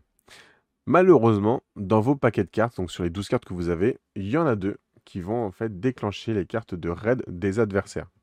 Et ces cartes raid des adversaires, donc on en voit une qui est juste là en tout petit, donc vous avez une, pile, vous avez 5 niveaux de raid différents, 10 cartes par euh, niveau, donc 50 cartes. Ça peut être un timer aussi du jeu. Si vous arrivez à la dernière, vous avez perdu la partie. Donc vous n'avez pas réussi à vous échapper donc, de, la mine avant d'être totalement assiégé par les orques. Et donc ces cartes-là vont vous faire apparaître des orques à l'extérieur du château, mais on va aussi euh, les faire avancer. Donc c'est pour ça que ce plateau de jeu va être très important parce que vous allez placer à l'extérieur en fonction d'où est-ce qu'ils apparaissent. Puis quand ils avancent, ils vont monter sur le mur, puis rentrer dans les ateliers jusqu'à ce qu'ils arrivent donc dans la chambre forte et qu'ils s'échappent avec donc une pépite d'or. Et si jamais vous avez perdu toutes vos pépites d'or, vous avez également perdu la partie. Deuxième condition de perdre la partie. Dans ces cartes de siège, vous pouvez également retrouver des catapultes. Ces catapultes vont immédiatement détruire une carte et un emplacement de votre plateau d'amélioration. Donc vous aurez une carte de moins disponible. Et si jamais il y avait des ressources qui étaient déjà dessus, bah, toutes les ressources sont perdues et retournent dans la réserve. Donc c'est tours, vous avez perdu pour rien. Si vous jouez toutes les cartes catapulte, vous avez perdu la partie. Troisième condition de défaite. Vous pouvez également trouver donc dans ces cartes donc de siège des tours de siège justement. Ces tours de siège, lorsqu'elles sont en fait dans votre, dans votre zone de jeu, alors évidemment quand vous récupérez ces cartes-là, sont dans vos zones de jeu, elles sont actives qu'au début de votre prochain tour. Donc elles ne sont pas actives immédiatement. Vous pouvez, pendant le tour des, euh, des autres joueurs, essayer de les éliminer pour ce ne soit pas trop pénalisant. Les tours de siège, qu'est-ce qu'elles vont faire? Elles vont faire apparaître des trolls directement au niveau de l'entrée de la mine, donc qui est juste ici. Et tant que les trolls sont là, bah, vous ne pouvez pas miner, vous ne pouvez pas enlever les gravailles, donc vous ne pouvez pas essayer de vous échapper donc, de la mine. Et les trolls, eux, bah, pour pouvoir les, battre, il va falloir faire un maximum de dégâts. Mais comme pour les autres euh, cartes précédentes, il n'y a que 5 tuiles de trolls. Si vous jouez la cinquième tuile de troll, vous avez également perdu. Donc voilà, vous avez 4 conditions de défaite au niveau du jeu. C'est quand même assez compliqué. Pour gagner, il n'y a qu'une seule condition. À chaque fois, vous devez enlever donc tous les gravats qui sont face à la mine. Lorsque vous enlevez tous les gravats... Oups, j'ai mis un coup dans le micro. Vous, vous enlevez un, un gravat bloc... qui est tombé, ça. c'est ça. On fait même le... on fait de la SMR maintenant en plus. Lorsque vous avez enlevé tous les gravats, bah, on fait d'abord apparaître des gobelins qui étaient cachés dans la mine. Une fois qu'on a vaincu les gobelins, on va pouvoir... Euh... Ah, pardon. On enlève les gravats, on enlève un bloc ici de pierre qui font apparaître des gobelins. Une fois que les gobelins sont vaincus, on remet des gravats pour ensuite enlever un deuxième, puis un troisième, puis un quatrième, puis un cinquième bloc de pierre. Et seulement quand on a enlevé le cinquième bloc de pierre, on peut s'échapper. Et notre réussite dépend du nombre de pépites qu'on a réussi à, sauver. Tout simplement, enfin tout simplement, en termes de règles. Parce qu'après, dans, dans les faits, c'est beaucoup plus compliqué que ça. En gros, j'en suis à trois parties. Et pour le moment, euh, le mieux que j'ai pu, qu'on a réussi à faire sur trois parties, c'est d'arriver au deuxième bloc de pierre. Donc autant dire que c'est quand même pas terrible, terrible en termes de, statistiques. Donc c'est un jeu qui est assez relevé, mais après qui a une méca qui est plutôt sympa, parce que vous avez vraiment le, le tiraillement de choisir vraiment comment vous allez jouer chaque carte à chaque tour. Euh, parce que vous devez vraiment prendre en compte bah, où sont les orques pour les éliminer qui n'arrivent pas jusqu'à la... votre chambre forte, mais les ressources que vous avez besoin parce que clairement vos cartes de départ elles sont pas puissantes du tout, mais il faut voir aussi ce qui se passe chez vos euh, coéquipiers parce qu'ils ont peut-être une catapulte, une tour de siège qu'il faut éliminer, sinon ça va grandement vous pénaliser. Mais d'un autre côté, il faut aussi aller retirer les gravats de la mine pour avancer. il y a vraiment beaucoup de choses à prendre en compte, donc il y a un vrai tiraillement à faire dans chaque, euh, chaque choix de carte. Voilà donc pour les, grandes lignes du siège de Rundar, le Siege of Rundar, avec la dernière chose que je n'ai pas dit, donc ce sont les mercenaires. Vous avez des cartes qui sont ici. Vous pouvez jouer ces cartes mercenaires pour faire une action euh, particulière. Donc ça peut être éliminer tous les orques qui sont à l'intérieur du fort, euh, d'annuler une carte de siège, d'annuler une carte de catapulte, il y a plein de choses. Mais par contre, elles sont utilisables qu'une seule fois par partie. Et à chaque fois que vous l'utilisez, vous perdez deux pépites d'or. Il faut quand même les payer, les mercenaires. Donc voilà. Là, j'ai tout dit pour le siège de Runda. Euh, visuellement, ça fait quelque chose quand même qui est plutôt sympathique, le, fait de jouer dans la boîte de jeu comme ça. Après, ça fait un insert en plus où comme ça, tout tient à peu près bien dans la mmh. boîte. Mais du coup, ça bouge aussi quand même pas mal. Donc, il y a beaucoup de sachets plastiques qui sont assez nécessaires pour tout ce mélange pas trop. Ça ferme bien après que tu collé donc euh, tous les. Euh, ouais, ça ferme sans souci parce qu'en fait, là où ça pourrait gêner le plus, on va dire ce serait sur les angles à ces endroits-là, mais comme du coup les créneaux sont plus hauts, ça pose pas de problème. Ou alors ça veut dire que tu as collé ici les murs de travers et ça sort de la boîte. Mais non, à moi, il n'y a pas de souci du tout. ok, d'accord. Très bien. Ouais, non, celui-là, ouais, il, me, il me tentait bien, il avait l'air assez sympathique. Franchement, il est pas mal. Et puis, du coup, il n'y a pas de figurine, par contre, pour, les amateurs de peinture. pour le coup, c'est du gros jeu. Enfin, c'est du gros jeu. C'est beaucoup plus gros jeu que, que, ce qu'on a pu voir ce soir. Ouais. on est sur du 60-90 minutes la partie. Euh, clairement, ça sera pas plus long que ça. C'est en fait vraiment le, le, le, enfin, le, temps, timer du jeu, ça va être toutes les cartes assaut qu'on va avoir. À part, c'est vraiment on a la chance, on les met à chaque fois en dessous de notre, notre tuile de personnage, qu'on les tire pas, euh, ça va pas les faire avancer. Mais bon, il y a quand même peu de chance. On va les jouer très régulièrement, il va falloir avoir beaucoup de choses à gérer. On est le maximum qu'on ait fait pour le moment, je pense, c'est 1h20. Donc on est vraiment dans, le timing.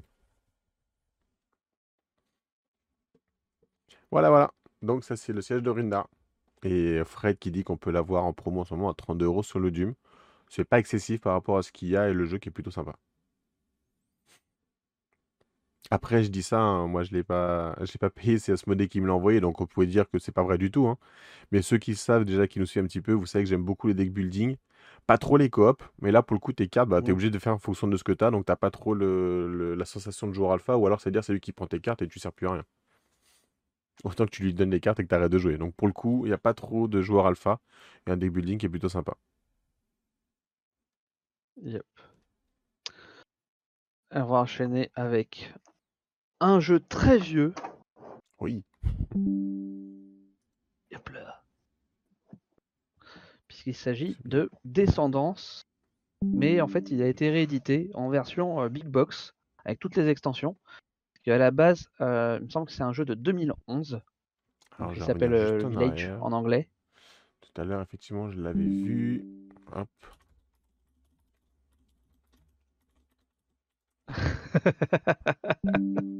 Merci, Tata Sleeve. Euh, Du 2012 Cluedo. en français, donc ouais, je crois Ah que ouais, ça. non, alors pas, pas si vieux. Pas si vieux. Parce que du Cluedo, on est plutôt 78 dans ces eaux-là, dans les, années. Euh, non, pas si vieux. 2011. Euh, un jeu de, euh, de placement d'ouvriers.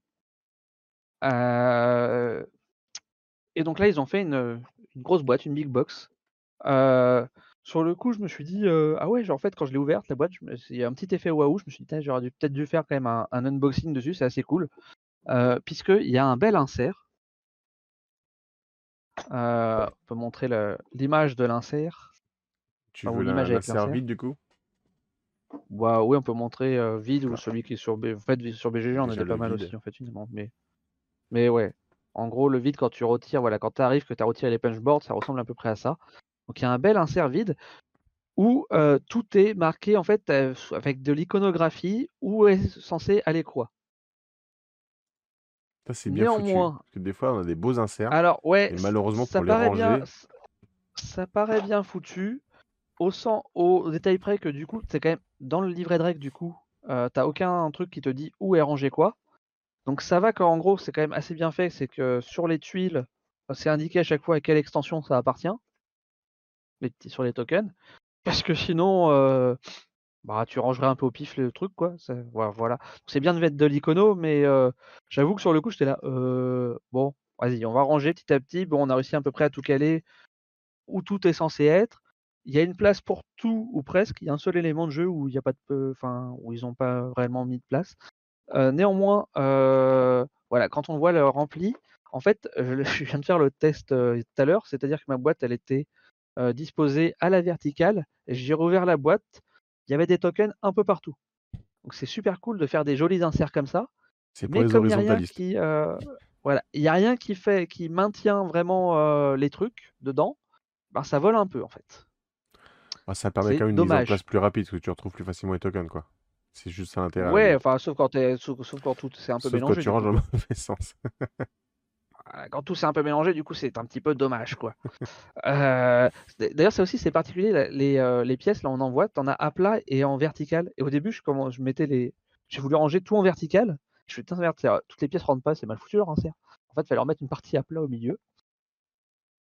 Euh, mais enfin voilà, non mais c'est super cool de faire des super beaux inserts comme ça.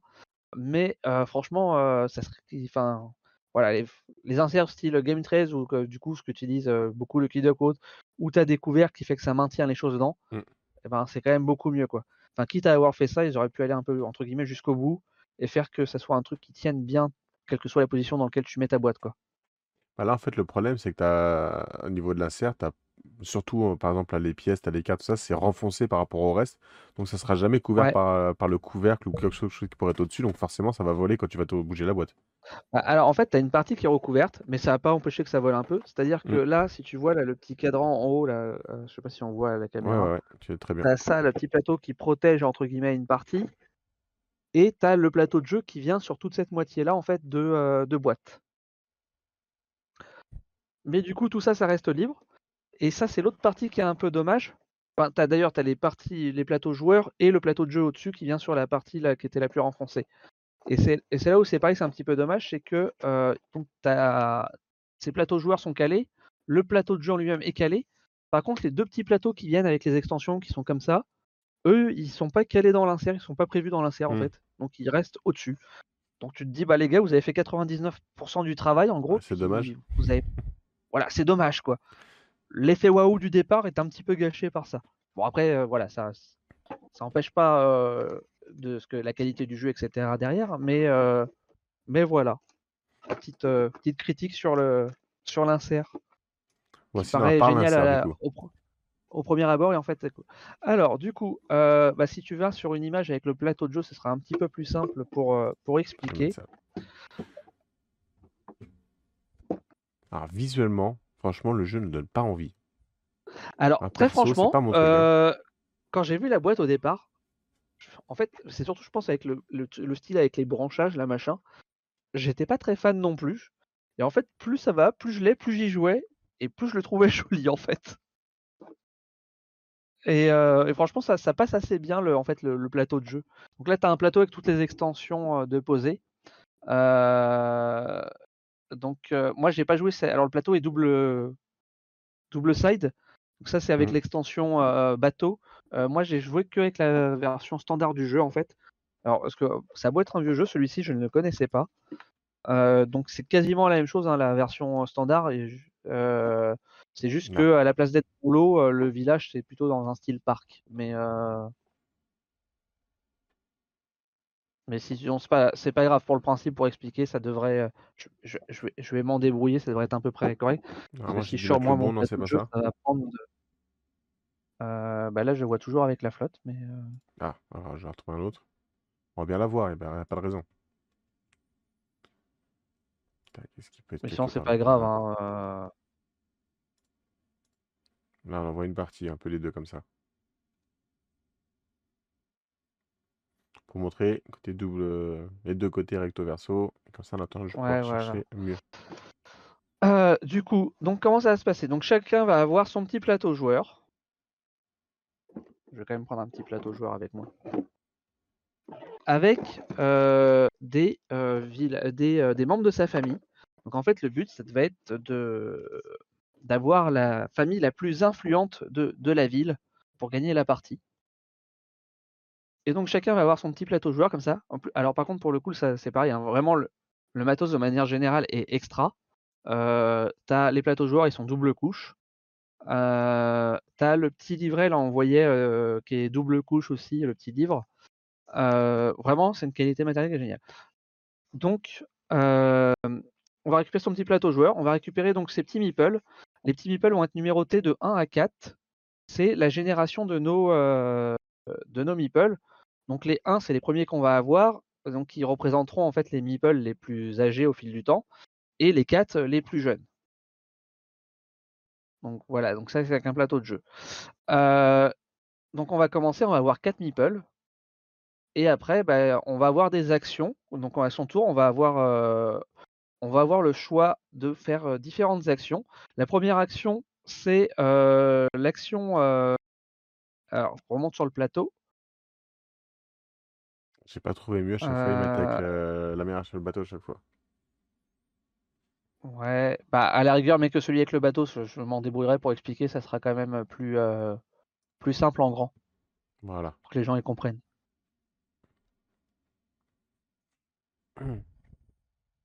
Tac. Donc la première action, elle est tout en bas à droite, c'est euh, récolter euh, des, euh, du blé, donc des sacs de blé. Donc en fait, ce qu'il faut, c'est avoir des. Et alors étonnamment, pour faire réaliser cette action qu'on voit sur le, plateau, euh, il faut avoir encore des villageois dans sa ferme pour pouvoir réaliser cette action. La partie un peu drôle du truc. Il y a une autre action qui est de, euh, récupérer un nouveau villageois, enfin un nouveau membre de sa famille. Donc euh, on va d'abord prendre les membres de niveau 2, puis 3, puis 4. Donc ça c'est l'action qui est juste au-dessus encore dans la partie jaune, là dans la partie ferme. Euh, là c'est pareil, il faut toujours avoir un villageois. euh, Non, celui-là tu peux la faire que, si t'es, quel que soit que tu aies plus de villageois dans ta ferme ou pas. Tu n'as pas besoin d'avoir de villageois pour faire cette action-là. Tu as l'action à gauche Là, tu zoomes, voilà. Donc ça, c'était la- celle où on voyait le plus meeple avec le point d'interrogation. C'est euh, on se reproduit et entre guillemets et on récupère un nouveau membre de sa famille.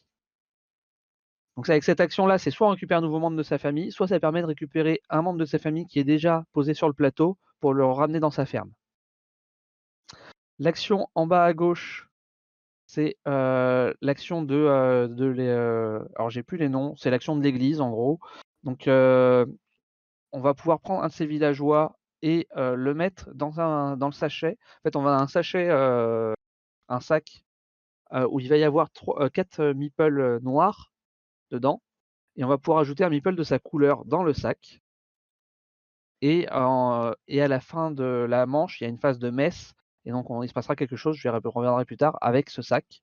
Donc ça, c'est cette action-là. Au-dessus, on a l'action de l'atelier.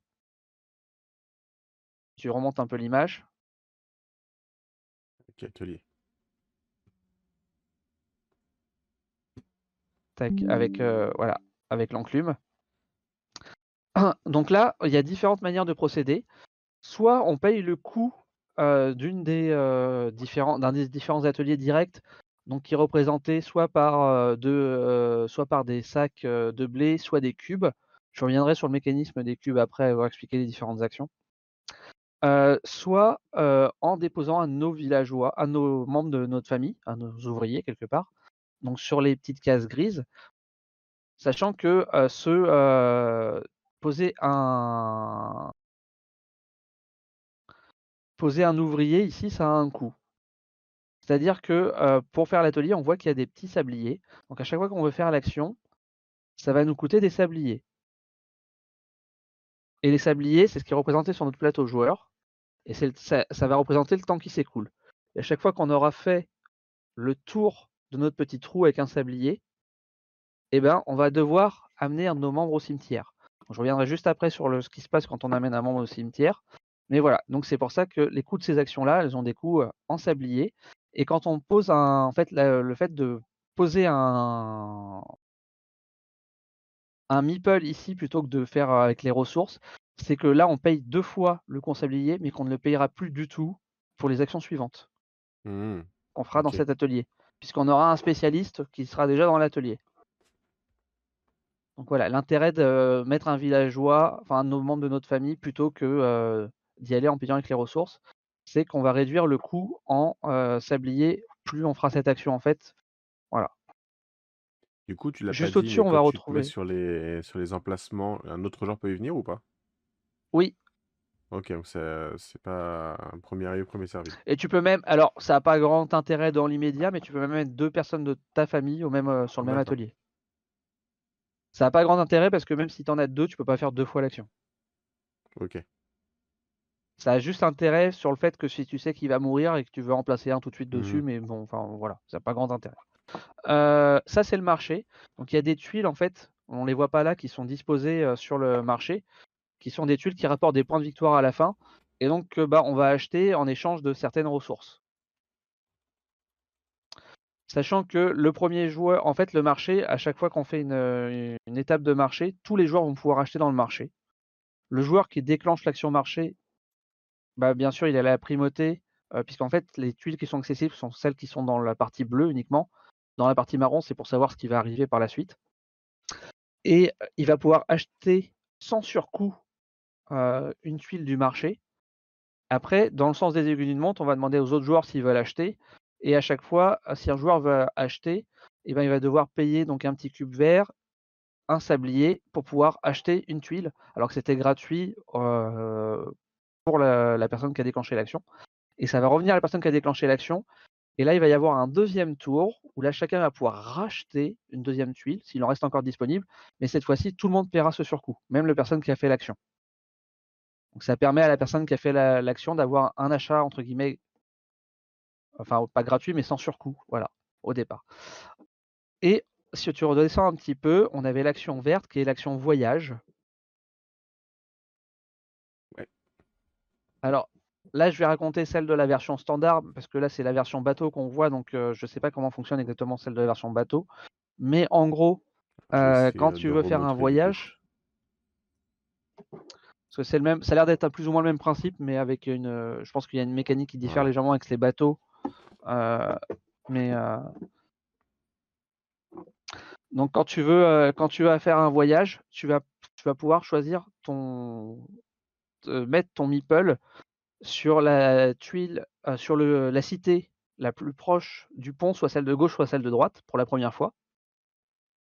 Mmh Et après, quand tu vas refaire l'action, les fois suivantes, tu pourras décider soit de déplacer ton meeple d'une cité à une autre cité, soit de remettre un nouveau meeple sur l'une des deux cités, gauche ou droite.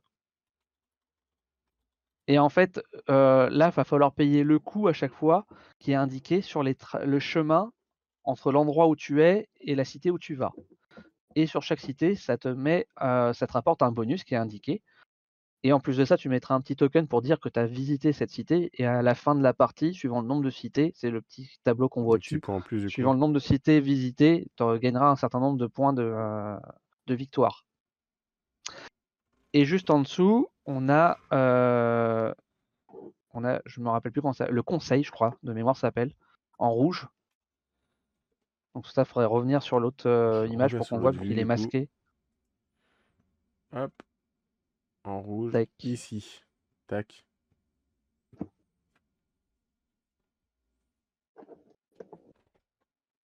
Voilà, on a le conseil. Alors là, c'est une mécanique aussi un petit peu particulière, c'est-à-dire qu'à chaque fois que, heu, donc la première fois quand on y va, on va mettre un de nos meeples sur la première case qui est la plus à gauche. Donc en Mmh payant soit le coût en cube, soit en ayant un token, heu, parchemin et un sablier et donc heu, soit l'un soit l'autre, puis un sablier et on pose nos tokens et on va pouvoir faire le bénéfice de, ce qu'il y a décrit sous la case. Donc la première, re en dessous, c'est la bague. En fait, cette bague, c'est pour, ça te permet de devenir le prochain premier joueur. OK.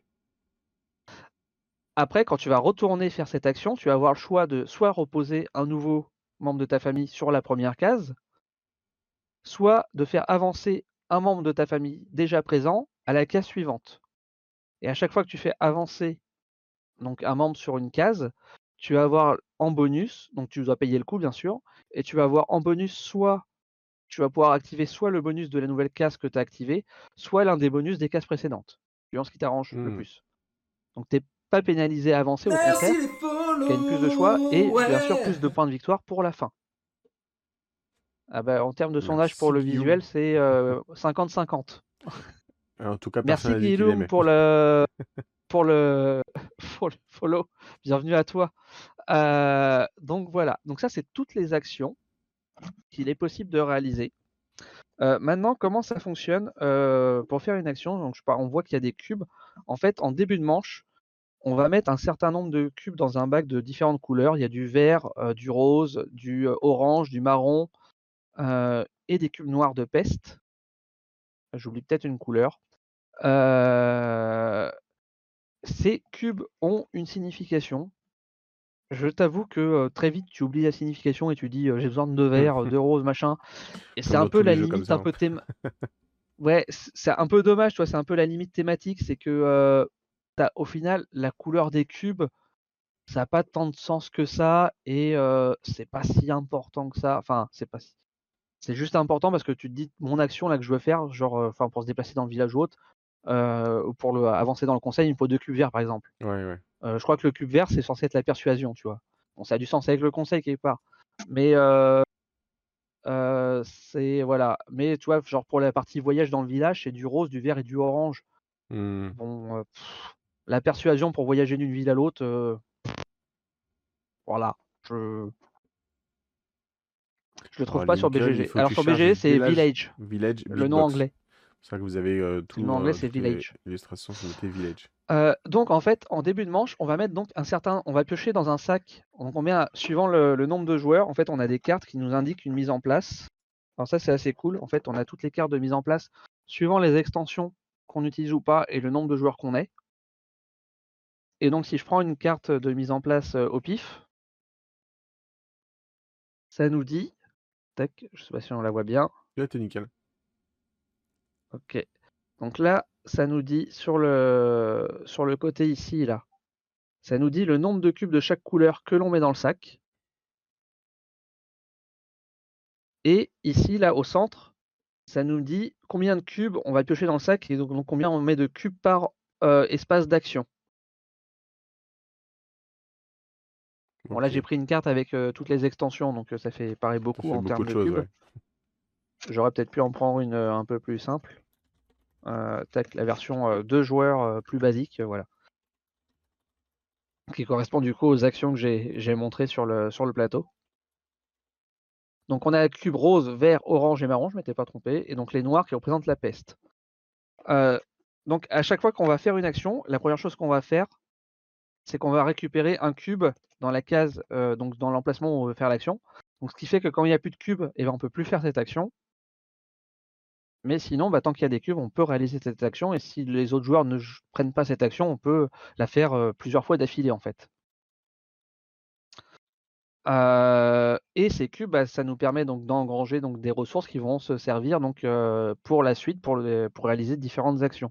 Donc il va y avoir un choix à la fois de je réalise telle action pour récupérer tel cube parce que je vais en avoir pour mon action future qui- que je veux faire, et, euh, et à la fois bah, de faire cette action-là m'intéresse vraiment quoi.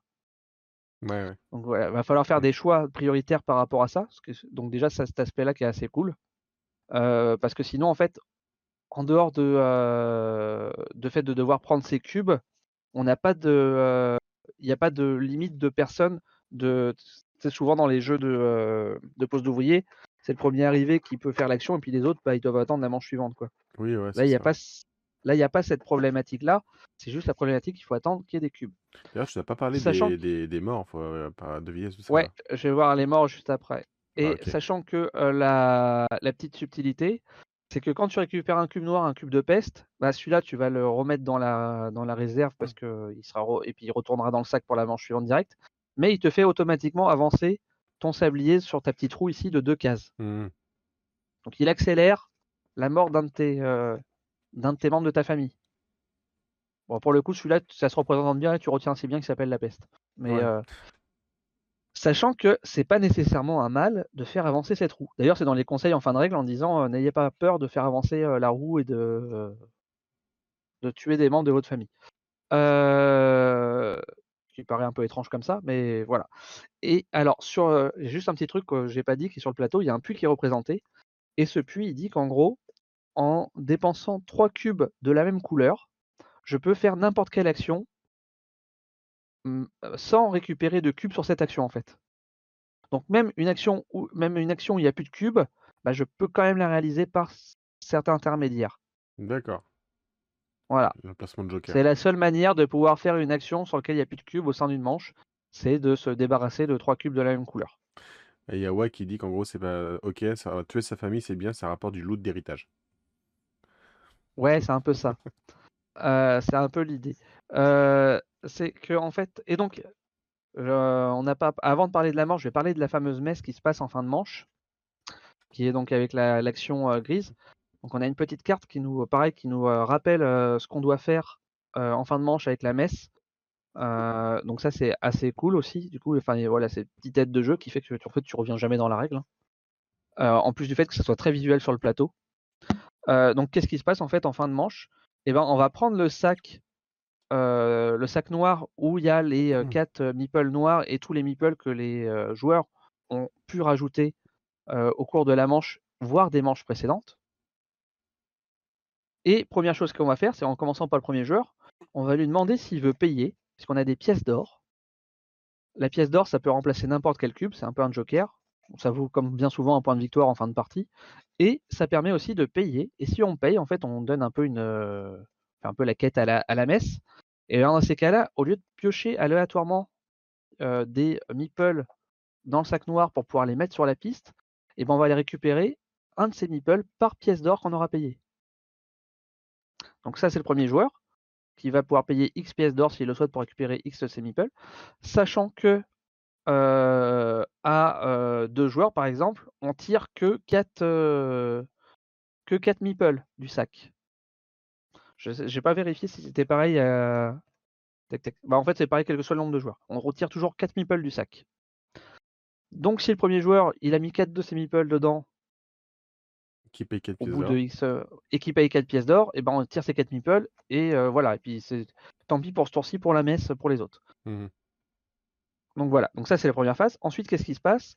Pareil, en repartant du premier joueur, on va pouvoir payer euh, soit euh, des sacs de grains, soit avec les extensions des baguettes de pain, pour faire avancer les meeples qu'on a pu tirer du sac, les faire avancer sur la piste. Donc plus ils avancent sur la piste, plus ils rapporteront de points de victoire en Mhm. fin de manche. Et à chaque fin de manche, pendant la messe, la personne qui est majoritaire, donc celle qui a le plus de bonhommes sur sa piste, ou en cas d'égalité, celui qui a le bonhomme le plus avancé sur la piste, marque deux points de victoire. Donc il y a un intérêt à aller assez rapidement jouer sur euh, le tableau de la- de de l'église euh, la, dès Les le début de la partie en fait. Voilà. Et donc maintenant on va passer aux fameux morts. Le Donc les morts, il se passe deux choses. Le cimetière, il y a deux choses. Il y a le cimetière et il y a, comme il disait, les chroniques de la ville pour, euh, se remémorer les, euh, meilleurs artisans euh, de, de la cité. Donc la partie, en fait, la partie, elle va s'arrêter. Il y a deux conditions d'arrêt à la partie. C'est une fois que le cimetière est complété, ça va mettre fin à la partie. En fait, ça va déclencher un dernier tour d'action pour les autres joueurs. Euh, le premier, enfin celui qui remplit le, cimetière, il déclenche le dernier tour d'action pour les, autres joueurs. Potentiellement, il y en a un ou deux qui peuvent faire une action de plus. Et on a ce petit livret, c'est assez, sympathique. C'est un petit livre comme ça qui s'ouvre, pouf, double couche, qui va nous permettre donc de relater les, euh, l'histoire un peu de- des membres de notre famille. Et donc en fait, à chaque fois qu'un membre décède, enfin que la, roue fait le tour, on doit tuer un de nos membres de notre famille, le plus ancien. Donc tant qu'il nous reste des 1, on doit prendre un membre de la famille numéro 1, puis après les 2, puis les 3, et ainsi de suite. Et quand il décède dans un lieu, bah, par exemple s'il décède au niveau de l'atelier et qu'il reste de la place de libre, eh ben, on va le mettre dans ce petit livre. S'il décède, euh, si celui qu'on fait décéder, il était, euh, il était sur la piste de l'église, et ben on le met sur la, pi- sur la, la piste euh, grise ici, pardon. Je suis à l'envers, voilà. Mhm. Et ainsi de suite, donc suivant les lieux. S'il n'y a plus de place, si par exemple on, on doit faire décéder un de l'église parce qu'on n'a pas le choix, mais que tous les emplacements sont pris, et bien dans ces cas-là, là il va aller au cimetière plutôt que d'aller dans le livre. Donc il y a un intérêt à être euh, le entre guillemets le premier à mourir, c'est que du coup on va dans ce bouquin, et dans ce bouquin, plus on a de personnes qui seront présentes dans le bouquin de notre famille, plus on marquera de points à la fin de partie. D'accord. Donc il faut faire crever sa famille. Voilà, donc il y a quand même un intérêt à ce que notre famille, il y a quand même un intérêt à ce que notre famille crève assez vite. Enfin, les premiers membres de notre famille crèvent assez vite, les plus vieilles générations. Donc, c'est pas forcément un mal parfois de prendre des cubes peste. Ça peut être un bon plan. Voilà, c'est c'est là aussi, il va y avoir cette stratégie de se dire, euh, bah là, ça m'arrange quand même un peu de prendre du peste parce que ça m'en fait tuer un. Il reste plus qu'un emplacement, comme ça, pouf, je vais pouvoir prendre, euh, rafler euh, l'emplacement sous le nez d'un quelqu'un d'autre. Et donc, la deuxième manière de mettre fin à la partie, c'est que tous les emplacements du livre soient complets. Mhm. Ah, c'est une méca qui est plutôt pas mal parce que du coup ça permet d'équilibrer celui qui va être très en avance peut-être en point de victoire ou en tout cas sur les morts mais qui va avoir aussi moins de meeple donc moins d'actions à faire. Ouais. Bah, sachant que tu t'es pas obligé de. Enfin, il y a des actions où t'as pas besoin entre guillemets de nouveaux meeples en fait pour faire l'action. Il faut vraiment qu'il y ait des cubes de présent. C'est un peu ce côté-là où tu te dis au final. euh, Au début, je m'étais dit euh, ouais, faut prendre plein de meeples tout de suite comme ça tu fais beaucoup plus d'actions. Bah, en fait, c'est pas forcément vrai Ok. Ok. du coup, puisque puisque c'est les cubes qui régissent aussi euh, le fait que tu aies encore la possibilité de faire une action ou pas. Mhm. C'est juste que, euh, en fait, la différence, c'est que si tu as récupéré des mi- un peu plus de meeple et que tu en as un peu plus de disponibles, bah, tu as plus d'actions, de choix d'actions possibles que quelqu'un qui a plus de meeple et qui doit se limiter aux actions sur lesquelles il a déjà déposé ses meeples, en fait. Ouais bah oui. Ou de devoir récupérer un de ses meeples déposés pour le remettre ailleurs. Voilà, c'est. euh, Mais ça te. C'est pas si gênant que ça, en fait. C'est l'action de pour avoir des nouveaux meeples ça te coûte un ou deux meeples à poser? Euh, ça te coûte rien, ça te coûte juste à prendre le cube euh, dans la, là où on voit, là où il y a la petite ferme avec le, avec le plus euh, meeple à point Ouais, juste d'interrogation. là. Ok. T'as Ouais, pas, pas de Ça meeple à poser. nécessite. euh, Non, et je. Alors, à revérifier dans la règle, mais je crois même pas que tu as besoin d'en avoir un dans ta ferme pour pouvoir le faire. Ok. Ok ok. Donc, faut juste qu'il y ait. Mais par exemple, tu vois, genre à deux joueurs, cet emplacement-là, il n'y a que trois cubes par manche. Ça marche. Donc, en général, tu vas en récupérer au maximum deux par manche. Sachant que tu as 11 meeples au total. Et que tu en as 4 au départ. Mhm. Donc euh, voilà. Donc vraiment le Bon, après, voilà, donc voilà, j'ai effectivement le graphisme peut en rebuter certains. Euh, j'ai pas du tout testé encore les, les extensions, mais déjà le jeu de base, franchement, est très cool. J'ai Mm. fait, euh, j'ai fait une partie euh, comme ça à deux, et j'ai fait une partie solo aussi, parce qu'il y a un mode solo avec une, la petite roue comme ça qui permet de jouer en mode solo. Et en fait, elle, elle va euh, simuler donc un, un autre joueur. Donc en fait, il y a un, un système, enfin il y a plusieurs systèmes au choix, il faut choisir, il y en a un qui est plus stratégique que les autres. Pardon. Qui dit qu'en gros, euh, l'IA, à chacun, après chacun de tes tours, tu es forcément premier joueur, mais l'IA, après euh, chacun de tes tours, elle doit prendre un cube. Et donc la version la plus stratégique, c'est qu'elle prend le même cu- un cube de la même couleur dans la même euh, action que toi, si possible. Ok. Si c'est pas possible dans la même action, et ben là, tu as un sens des actions. Elle va essayer de prendre un cube Ouais, de la même de couleur. priorité du coup, ok. Voilà, elle va prendre un cube de la même couleur dans une action suivante, dans l'ordre. Mhm. S'il n'y a pas d'autres cubes de la même couleur, dans ces cas-là, elle prend un cube de la couleur de ton choix dans l'action que tu viens de faire. S'il n'y a plus de cube, bah dans euh, l'action suivante. l'action suivante, etc. Voilà. Ouais. Et, et c'est là où je dis que c'est la version la plus stratégique parce que du coup, tu peux, euh, du coup, tu peux prévoir ce que l'IA va prendre et ce que tu as besoin sur 2-3 tours, etc. et réfléchir en, euh, comme ça.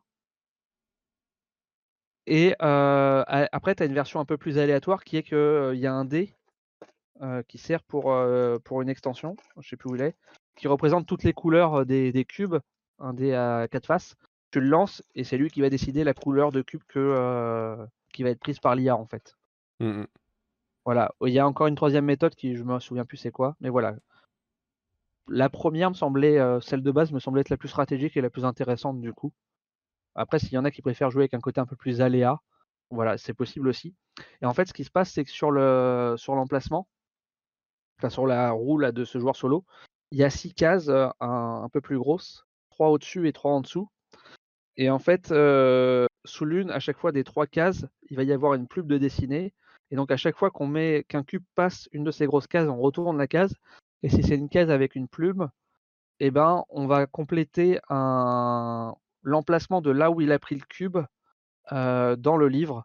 Et s'il n'y a plus de place dans le livre, dans le cimetière, avec un des mi- avec un meeple, euh, enfin avec une couleur de meeple qu'on lui donne en fait. Donc voilà, pour simuler le- la mort de- du joueur adverse.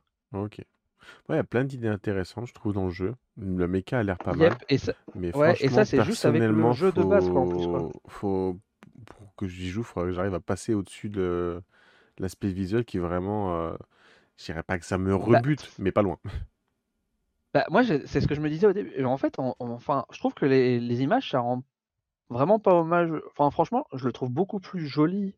Ça, je pense que ça va être pareil à la caméra, sans être, euh, sans être un, Oui, les un- couleurs, elles font mieux, niveau, effectivement, euh, en voilà, vrai parce que que sur c'est un le, visuel, mais particulier. le style, faut aimer, quoi. Et... Mais, mais franchement, je- franchement, ça passe et c'est pas, je- enfin, au final, voilà, ça me gêne pas. Et franchement, ouais, le, le jeu est suffisamment bon pour que, euh, Effectivement, de ce que tu as montré à la caméra, Après, là, à euh, l'image, ça a l'air plus, euh, plus pâle, les couleurs. Pour moi, saturé, donc ouais, ça, moins, je la trouve moins joli. Mais visuellement, il y a quand même pas mal de choses. Mhm. Enfin, enfin, c'est vraiment un style graphique qui me plaît pas. et Ça peut en rebuter oui, c'est un c'est dommage. euh, c'est c'est- c'est allemand, quoi. Ah bah clairement, là, ouais, ça trompe pas, c'est un- le vrai jeu à l'allemande. Et, euh, en bois, tout ce qu'il faut là. ils ont repris, et puis ils ont repris, euh, enfin, euh, si tu regardes, en fait, ils ont repris, ils ont gardé les graphismes de la version de 2011, hein, Oui, là, bah, en plus. Ça a c'est même pas été revu. Ouais, Euh, intéressé par le jeu. Il y en a quelqu'un qui a dit, qu'elle avait pas vu le sondage. Et donc du coup, ouais, le mode solo est bien sympa aussi. Enfin, moi j'ai bien aimé avec cet aspect un peu stratégique à réfléchir, à te casser un peu la tête dans quel ordre tu vas faire tes actions pour optimiser. Euh, voilà. Euh, si- je devais lui trouver un premier défaut, mais le, le problème c'est que j'ai pas fait suffisamment de parties pour, c'est que j'ai l'impression qu'il y a un peu une manière facile de gagner Mhm. euh, avec un passage un peu obligé de, dans le jeu et que c'est beaucoup, il y a peut-être moyen de faire beaucoup plus de points avec d'autres manières parce que, euh, mais c'est beaucoup plus dur en fait. Ok. Peut-être que pense les que pour des extensions peuvent premières gommer parties, ça. Ouais aussi peut-être, mais je pense que sur les premières parties en fait, il y a un moyen entre guillemets simple de gagner. euh, Mhm. avec des gens qui maîtrisent pas le jeu, euh, sans se prendre trop la tête en fait. Et ça, c'est peut-être un, c'est- voilà, le côté un petit peu dommage du truc.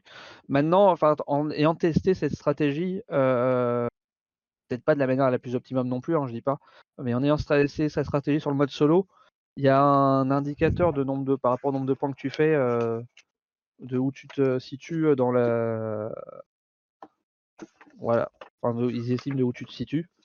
Euh, tac, tac, tac, si je prends le truc rapidement, il est là. Euh, ouais, en gros, ça va de t'as six, euh, six zones de, de classement. On les voit bien là à l'écran. On voit quelque chose. Après, c'est pas hyper visible, mais ouais. Ouais, enfin genre t'as apprenti jusqu'à Ouais, ouais. T'as 6 grades en Jusqu'à du score que t'as obtenu. Quoi. voilà. Et en faisant cette partie-là, euh, j'étais dans la version grand maître qui est donc entre 60 et 69 points. Et euh, le omnipotent c'est 80 points plus. Ok. Donc je suis pas très loin de, du truc normal en ayant fait cette stratégie que je pense être l'une des plus faciles à faire pour gagner. Mhm. Qui, Après, du coup, euh, fait si tu quelque part, c'est presque un moyen- joueurs qui connaissent le jeu, ils te laisseront moins faire. Enfin, ce sera pas aussi simple Ouais, de bah, marquer le des problème points. tu- Peut-être, je ouais, sais pas. voilà, ouais. Je sais pas. Mais en tout cas, t'as l'impression que c'est un peu, voilà, t'as l'impression que c'est un peu le passage obligé euh, de soit bloquer quelqu'un qui veut faire ça, Mhm. soit bah, si toi tu le fais et qu'on te bloque pas, de dire qu'il y a de fortes chances que tu vas gagner en faisant ça, quoi. Enfin, tester Voilà, avec les je dirais pas extensions ce et que tu nous c'est, dises mais voir si ça euh, change ou pas. Ouais, il faudrait que je teste les extensions, ouais. Bah déjà, tu... ouais. Ça change, je pense, ouais. Là, t'as une extension euh, bière, entre guillemets, qui te rajoute donc un nouveau plateau. T'as l'extension bateau qui fait que ça change et tu passes ton village, il devient un truc maritime, là. Mhm. Euh, T'as l'extension mariage. Alors elle, je sais pas du tout ce qu'elle apporte. Euh, si ce n'est qu'elle est mentionnée un peu partout dans les règles. Ok. À chaque fois, ça dit si vous jouez avec le mariage, il se passe tel truc. Si vous jouez avec le mariage, Ça il se passe change pas tel mal truc. de choses alors. Ouais, ouais, ça a l'air de changer pas mal de paramètres. Euh, T'as quoi d'autre comme ex- Il y a une autre extension qui rajoute un autre plateau, mais je sais plus ce que c'est. Ah, Tout à l'heure, j'ai vu qu'il y avait un gros plateau potentiellement. Donc, ouais, ça a rajouté beaucoup, beaucoup de choses. Euh, là, quand on se mettait sur celui-là. Ah, d'accord, là, c'est Bah, tout à l'heure, t'avais des une tu photo où t'avais disais. les deux plateaux addi... les deux plateaux additionnels et deux extensions. Et là, c'est donc c'est le livre des morts Ouais, ici. voilà, Ok. c'est ça. T'as les deux plateaux, t'as l'extension bière et l'autre, eh ben l'extension mariage en fait. C'est un plateau pour l'extension mariage. Ok. Bon, là, on le voit, effectivement, les couleurs sont un peu plus jolies que sur l'illustration de tout à l'heure. Mais quand même, graphiquement, ça ne reste pas mon truc. hein. Bah ouais, en fait, je sais pas, mais plus je l'ai sous les yeux et plus ça va. En fait, je, sais pas, je m'habitue au truc. quoi, Mm, mm, je- Parce que c'est pas moche, hein, c'est vraiment. Après, c'est vraiment un style graphique, quoi. Oh, on n'a pas dit que c'était Il y a moche. des jeux on qui disait que sont- c'était pas beau. Non, non, mais je veux dire, non, mais, non, mais, non, mais je veux dire, il y a des jeux qui sont vraiment moches. Là, c'est pas mal dessiné, c'est, euh, bien dessiné, c'est juste un style que bah, t'aimes ou t'aimes pas, quoi. Pour le coup, c'est, très tranché en termes de style, quoi. Ok, extension bière, c'est bon, t'as vendu le jeu, t'es deux slips. Ah ouais, l'extension bière, ouais. Ouais, alors l'extension bière, c'est la, pro- c'est, ouais, le- la première que j'ai lue et enfin, déjà, je me suis dit qu'en lisant, ça avait l'air assez intéressant à jouer, ouais. Ça te rajoute des cartes personnages en plus avec une nouvelle mécanique et des bonus. Mhm. Pas mal intéressant du coup. Yep. Mais voilà, déjà, rien que le jeu de base en lui-même, il se suffit déjà. Ok. Voilà, voilà. J'étais un peu long sur, euh, Bah, sur ça, mais bon, c'était une box. C'est du coup, voilà, c'est un jeu un peu plus lourd, enfin, quand même beaucoup plus lourd que ce qu'on a pu Ouais. voir ce soir, donc euh, ouais, forcément, il y a plus de choses à dire. Yep, euh, une partie à deux. euh, Bon, après, on découvrait en, en lire Ah, les le règles et jeu tout déjà ça, est annoncé pour mais, 90-150 euh, minutes, donc euh, une heure et demie, deux mais heures et je demie pense hein. qu'on y a passé une bonne heure et demie, je pense, sur la première Mm. partie. Après, euh, je pense que j'ai en version solo, j'ai dû faire la partie en 45 minutes, quoi. Faut pas jouer avec des joueurs qui sont euh, trop analysis paralysis, en- sinon ça peut être compliqué. Mais J'allais te dire, j'ai mis 45 minutes en jouant en solo, en réfléchissant plus que sur la première partie au final, puisque enfin, tu vois, quand tu sais à peu près comment ça tourne, tu peux Mm. plus un peu réfléchir au truc. Euh, mais, euh, mais malgré tout, tu vas quand même plus vite parce que tu sais déjà tout ce qu'il est possible de faire en fait. C'est ça. Ouais, logique. Donc voilà. Mais oui, effectivement, avec des gros paralysis analysis, ça peut prendre un certain temps quand même. Voilà, voilà. Et après, euh, je sais pas, il est quelle heure du coup? Ah, il est 22h35. là, 22h30. ouais. Ouais, rapidement, du coup, je vais euh, revenir sur, euh, sur un jeu que j'avais déjà euh, évoqué. pardon, qui est Tout n'est que mensonge, Everybody Lies. Donc la version dans l'univers de Batman de- du jeu détective. Enfin, on- Ah oui, tu nous avais parlé, mettent effectivement. détective ouais. système enquête. Ouais, j'avais parlé. J'avais fait que la que le scénario d'intro, qui est un petit scénario pour apprendre un peu les mécaniques du jeu. J'en ai refait une partie, j'ai fait la, la mission suivante. Et euh, bah, c'est juste qu'en fait, bah, ça, ça confirme un peu mes impressions euh, que j'avais eues sur la version d'intro euh, par rapport à Détective qui m'avait quand même pas mal déçu. Ah, pas bien. Bah, en fait, je pense que c'était la fin Détective ce qui m'a. Il y a deux choses un peu qui m'ont déçu. La promesse de, euh, ce qui s'appelait Antares, la base de données de Détective, euh, qui, je trouve, était pas très aboutie, en fait, qui, aurait pu aller beaucoup plus loin que ce qu'elle permet de faire. Euh, je vais aller à trois choses. Le fait que sur les cartes, euh, c'est drôle au début, tu as un peu un pitch genre euh, bah, en attendant que machin me file les infos, j'étais euh, boire un café à la, au distributeur, sauf que tu as ça sur toutes les cartes en fait. Donc déjà le mec a l'air de passer son temps à bouffer. Et qu'à la fin c'est lourd, tu les lis même plus et tu passes directement à qu'est-ce que j'ai découvert de manière effective quoi. Ouais. Donc ça, c'était le deuxième point que je trouvais était dommage dans Détective. Et le troisième, c'est qu'on te vendait un truc où fallait aller aussi se servir d'Internet pour résoudre l'enquête. Et en fait, les seuls trucs que tu as sur Internet, c'est parce qu'effectivement, ils se rattachent un peu à des faits réels ou tout ça, mais c'est juste pour ta culture. Ça ne sert à rien dans l'enquête en elle-même. Moi, j'ai pas été fan du tout de détective, j'ai pas aimé la partie. Et après, bon, après, euh, le jeu est très lourd et très gros, et si tu, comme ça suit, euh, si jamais tu passais six mois entre deux euh, enquêtes, c'est compliqué de reprendre le fil. Euh, mm, donc, euh, parce qu'il est vraiment, il a quand même un certain niveau de difficulté pour le coup, de réflexion. Mhm. Euh, enfin, faut vra- vraiment réfléchir et, euh, et déduire des choses. Donc voilà. Mais du coup, voilà, c'était trois aspects qui m'avaient un peu déçu de détective. Et, que je- et, et plus ou moins, j'avais déjà enfin, vu plusieurs personnes ressortir un peu plus ou moins les mêmes choses. Et ce que t'as pas du tout, moi je trouve là dans, euh, dans cette version-là, qui est euh, déjà à la qui est plus abordable. Je pense. Alors je pense que c'est souvent quand ils prennent ce genre de licence, ils font des euh, ils font des trucs qui sont un peu plus abordables en tête de- d'enquête. C'est quand même beaucoup, on va pas se mentir, le niveau de difficulté de résolution de l'enquête est pas du tout le même que celui des détectives.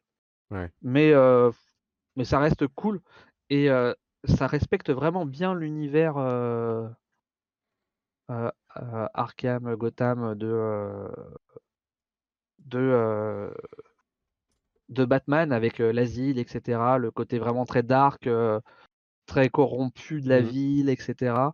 Euh, ça fait référence à, ça fait vraiment référence au, euh, au personnage que tu retrouves dans Batman. Genre la dernière émission qu'on a fait, à un moment on parle d'un personnage, je fais, mais lui euh, dans Batman, c'est pas lui qui fait tel, qui fait l'épouvantail par exemple? J'ai plus le nom de, du personnage comme ça, mais quand je l'ai vu, j'ai fait, c'est pas l'épouvantail. Et puis à la fin, tu vois, machin l'épouvantail. Je fais, ah bah oui, voilà, c'est bon, c'est ça. Ah, fait que tes illustrations aussi en comics, c'est plutôt sympa. Et, euh, et donc, euh, et ce qui est super cool dedans, euh, donc en fait, ça commence, tu as une tour ta petite enveloppe. Euh, alors, je me suis fait avoir sur la première partie d'intro, euh, c'est que pour moi, tu sais, ce genre de truc, les enveloppes, c'est ce que tu as à la fin et pas au début. Mhm. Donc, je, je comprends pas comment ça marche le, dé- le commencement. euh, Il y a un bug, il y a un truc qui me manque. En fait, c'est parce qu'il faut commencer par ouvrir l'enveloppe, en fait. Très, très. Voilà. Je- je- J'avais bien lu les règles. Et dedans, tu as euh, donc le pitch euh, du euh, scénario qui est ici. Tac. Donc, tu ouvres, c'est un petit, un, un petit truc comme ça que tu ouvres qui est le pitch. voilà, je le montre à l'envers, comme ça, ça spoil pas. Est le pitch du scénario qui, euh, et qui te donne euh, les premières pistes euh, en bleu, du coup, au-dessus, pas en dessous, qu'il va falloir suivre. Voilà. Et en plus de ça, suivant le nombre de joueurs que tu es, donc le nombre de joueurs que tu joues, tu as, euh, qui fait que normalement celui-ci doit être marqué, enfin, en toute logique, je pense à partir de deux joueurs, sinon ça a moins d'intérêt. Euh, tu as par personnage, tu as pareil un petit pitch de début d'enquête. Donc euh, t'as, euh, tu peux jouer Catwoman tu, dans les persos. C'est le seul gros perso. voilà. Sinon, tu as Vicky Vale qui est une journaliste, tu as Warren Spacey qui est un journaliste aussi, Mhm. et tu as Harvey Bullock qui fait partie de, de la police. Et donc, ils ont chacun leur, petit, euh, leur petite introduction qui est secrète et qui donne un objectif personnel. Et donc, à la fin de l'enquête, il y aura à répondre à une question par rapport à cet objectif personnel. Cet objectif de base, il est secret.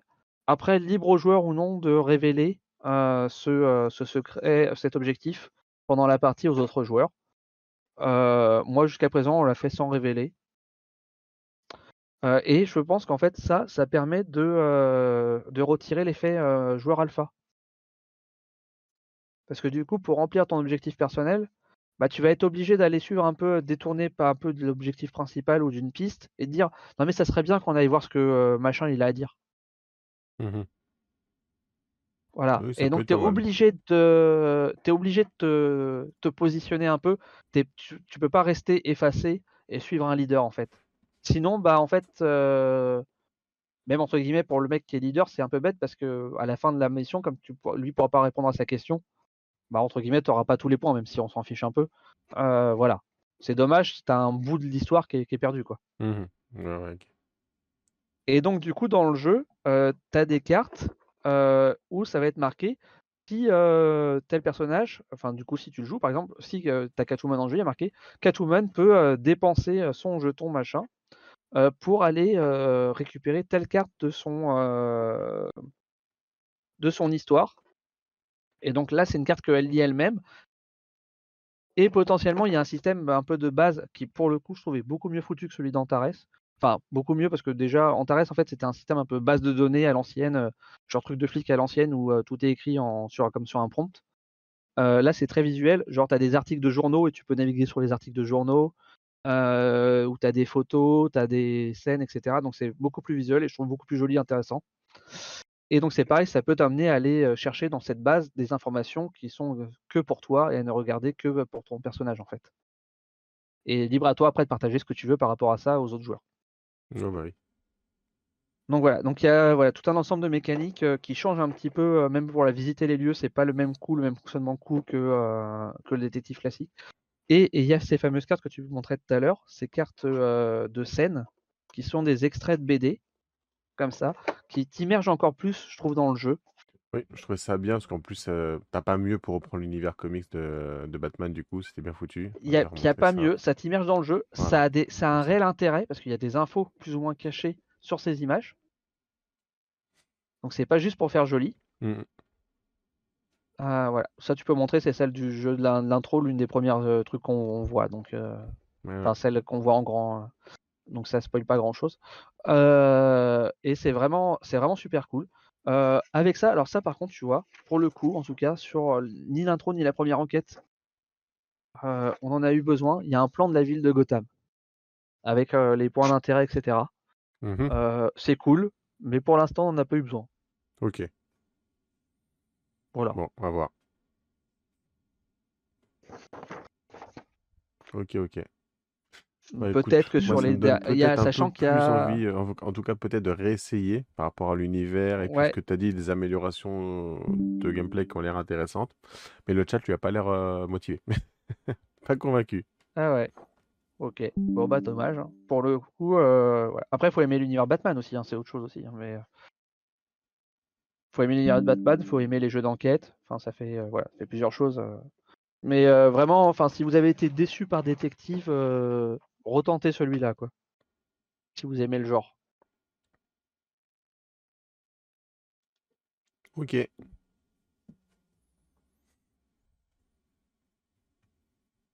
Voilà, voilà.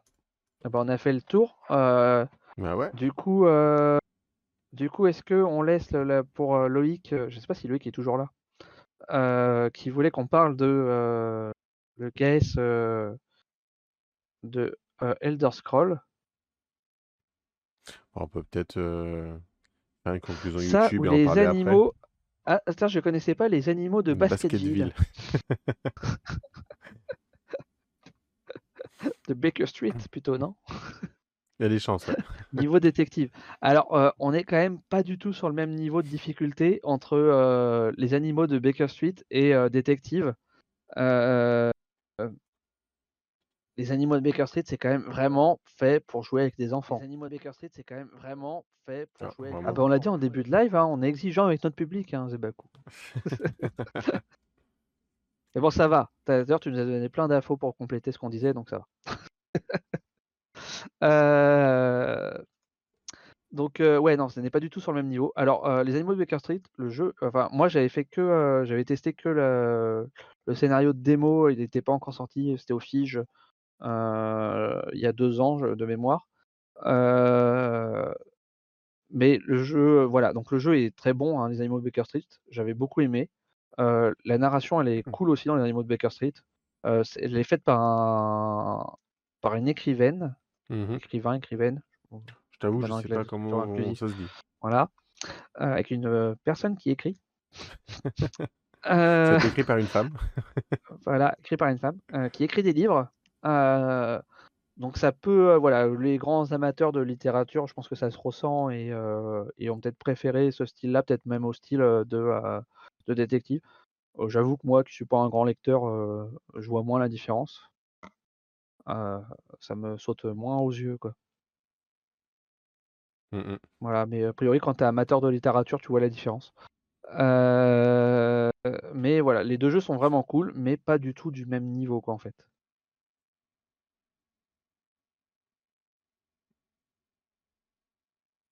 À voir du coup.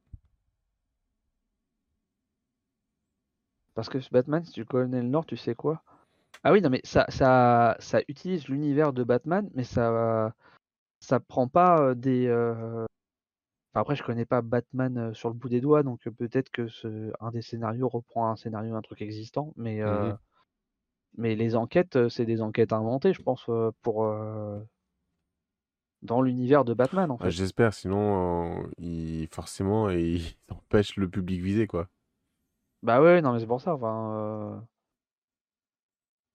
Après, je sais pas, je, que, je- enfin, déjà, j'en ai fait que 2 sur 4.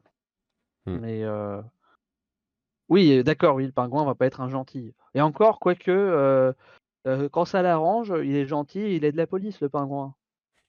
Ouais, s'il trouve son intérêt, quoi. Enfin, comme la plupart des méchants, en fait, dans Batman, hein, quand ils y trouvent de l'intérêt, bizarrement, ils sont un peu plus conciliants avec la police. hein. Puis comme beaucoup de méchants de manière générale. hein, euh, Ouais, ouais. Euh, mais là, tu vas retrouver, euh, tu vas retrouver Harvey, euh, tu vas retrouver bah, Catwoman forcément, tu vas retrouver le, Joker, tu vas retrouver Harley Quinn, enfin voilà, tu retrouves des personnages de l'univers de Batman. Tu as, tu retrouves Nigma, j'ai oublié son prénom, mais Arthur, Nigma, non, je sais plus.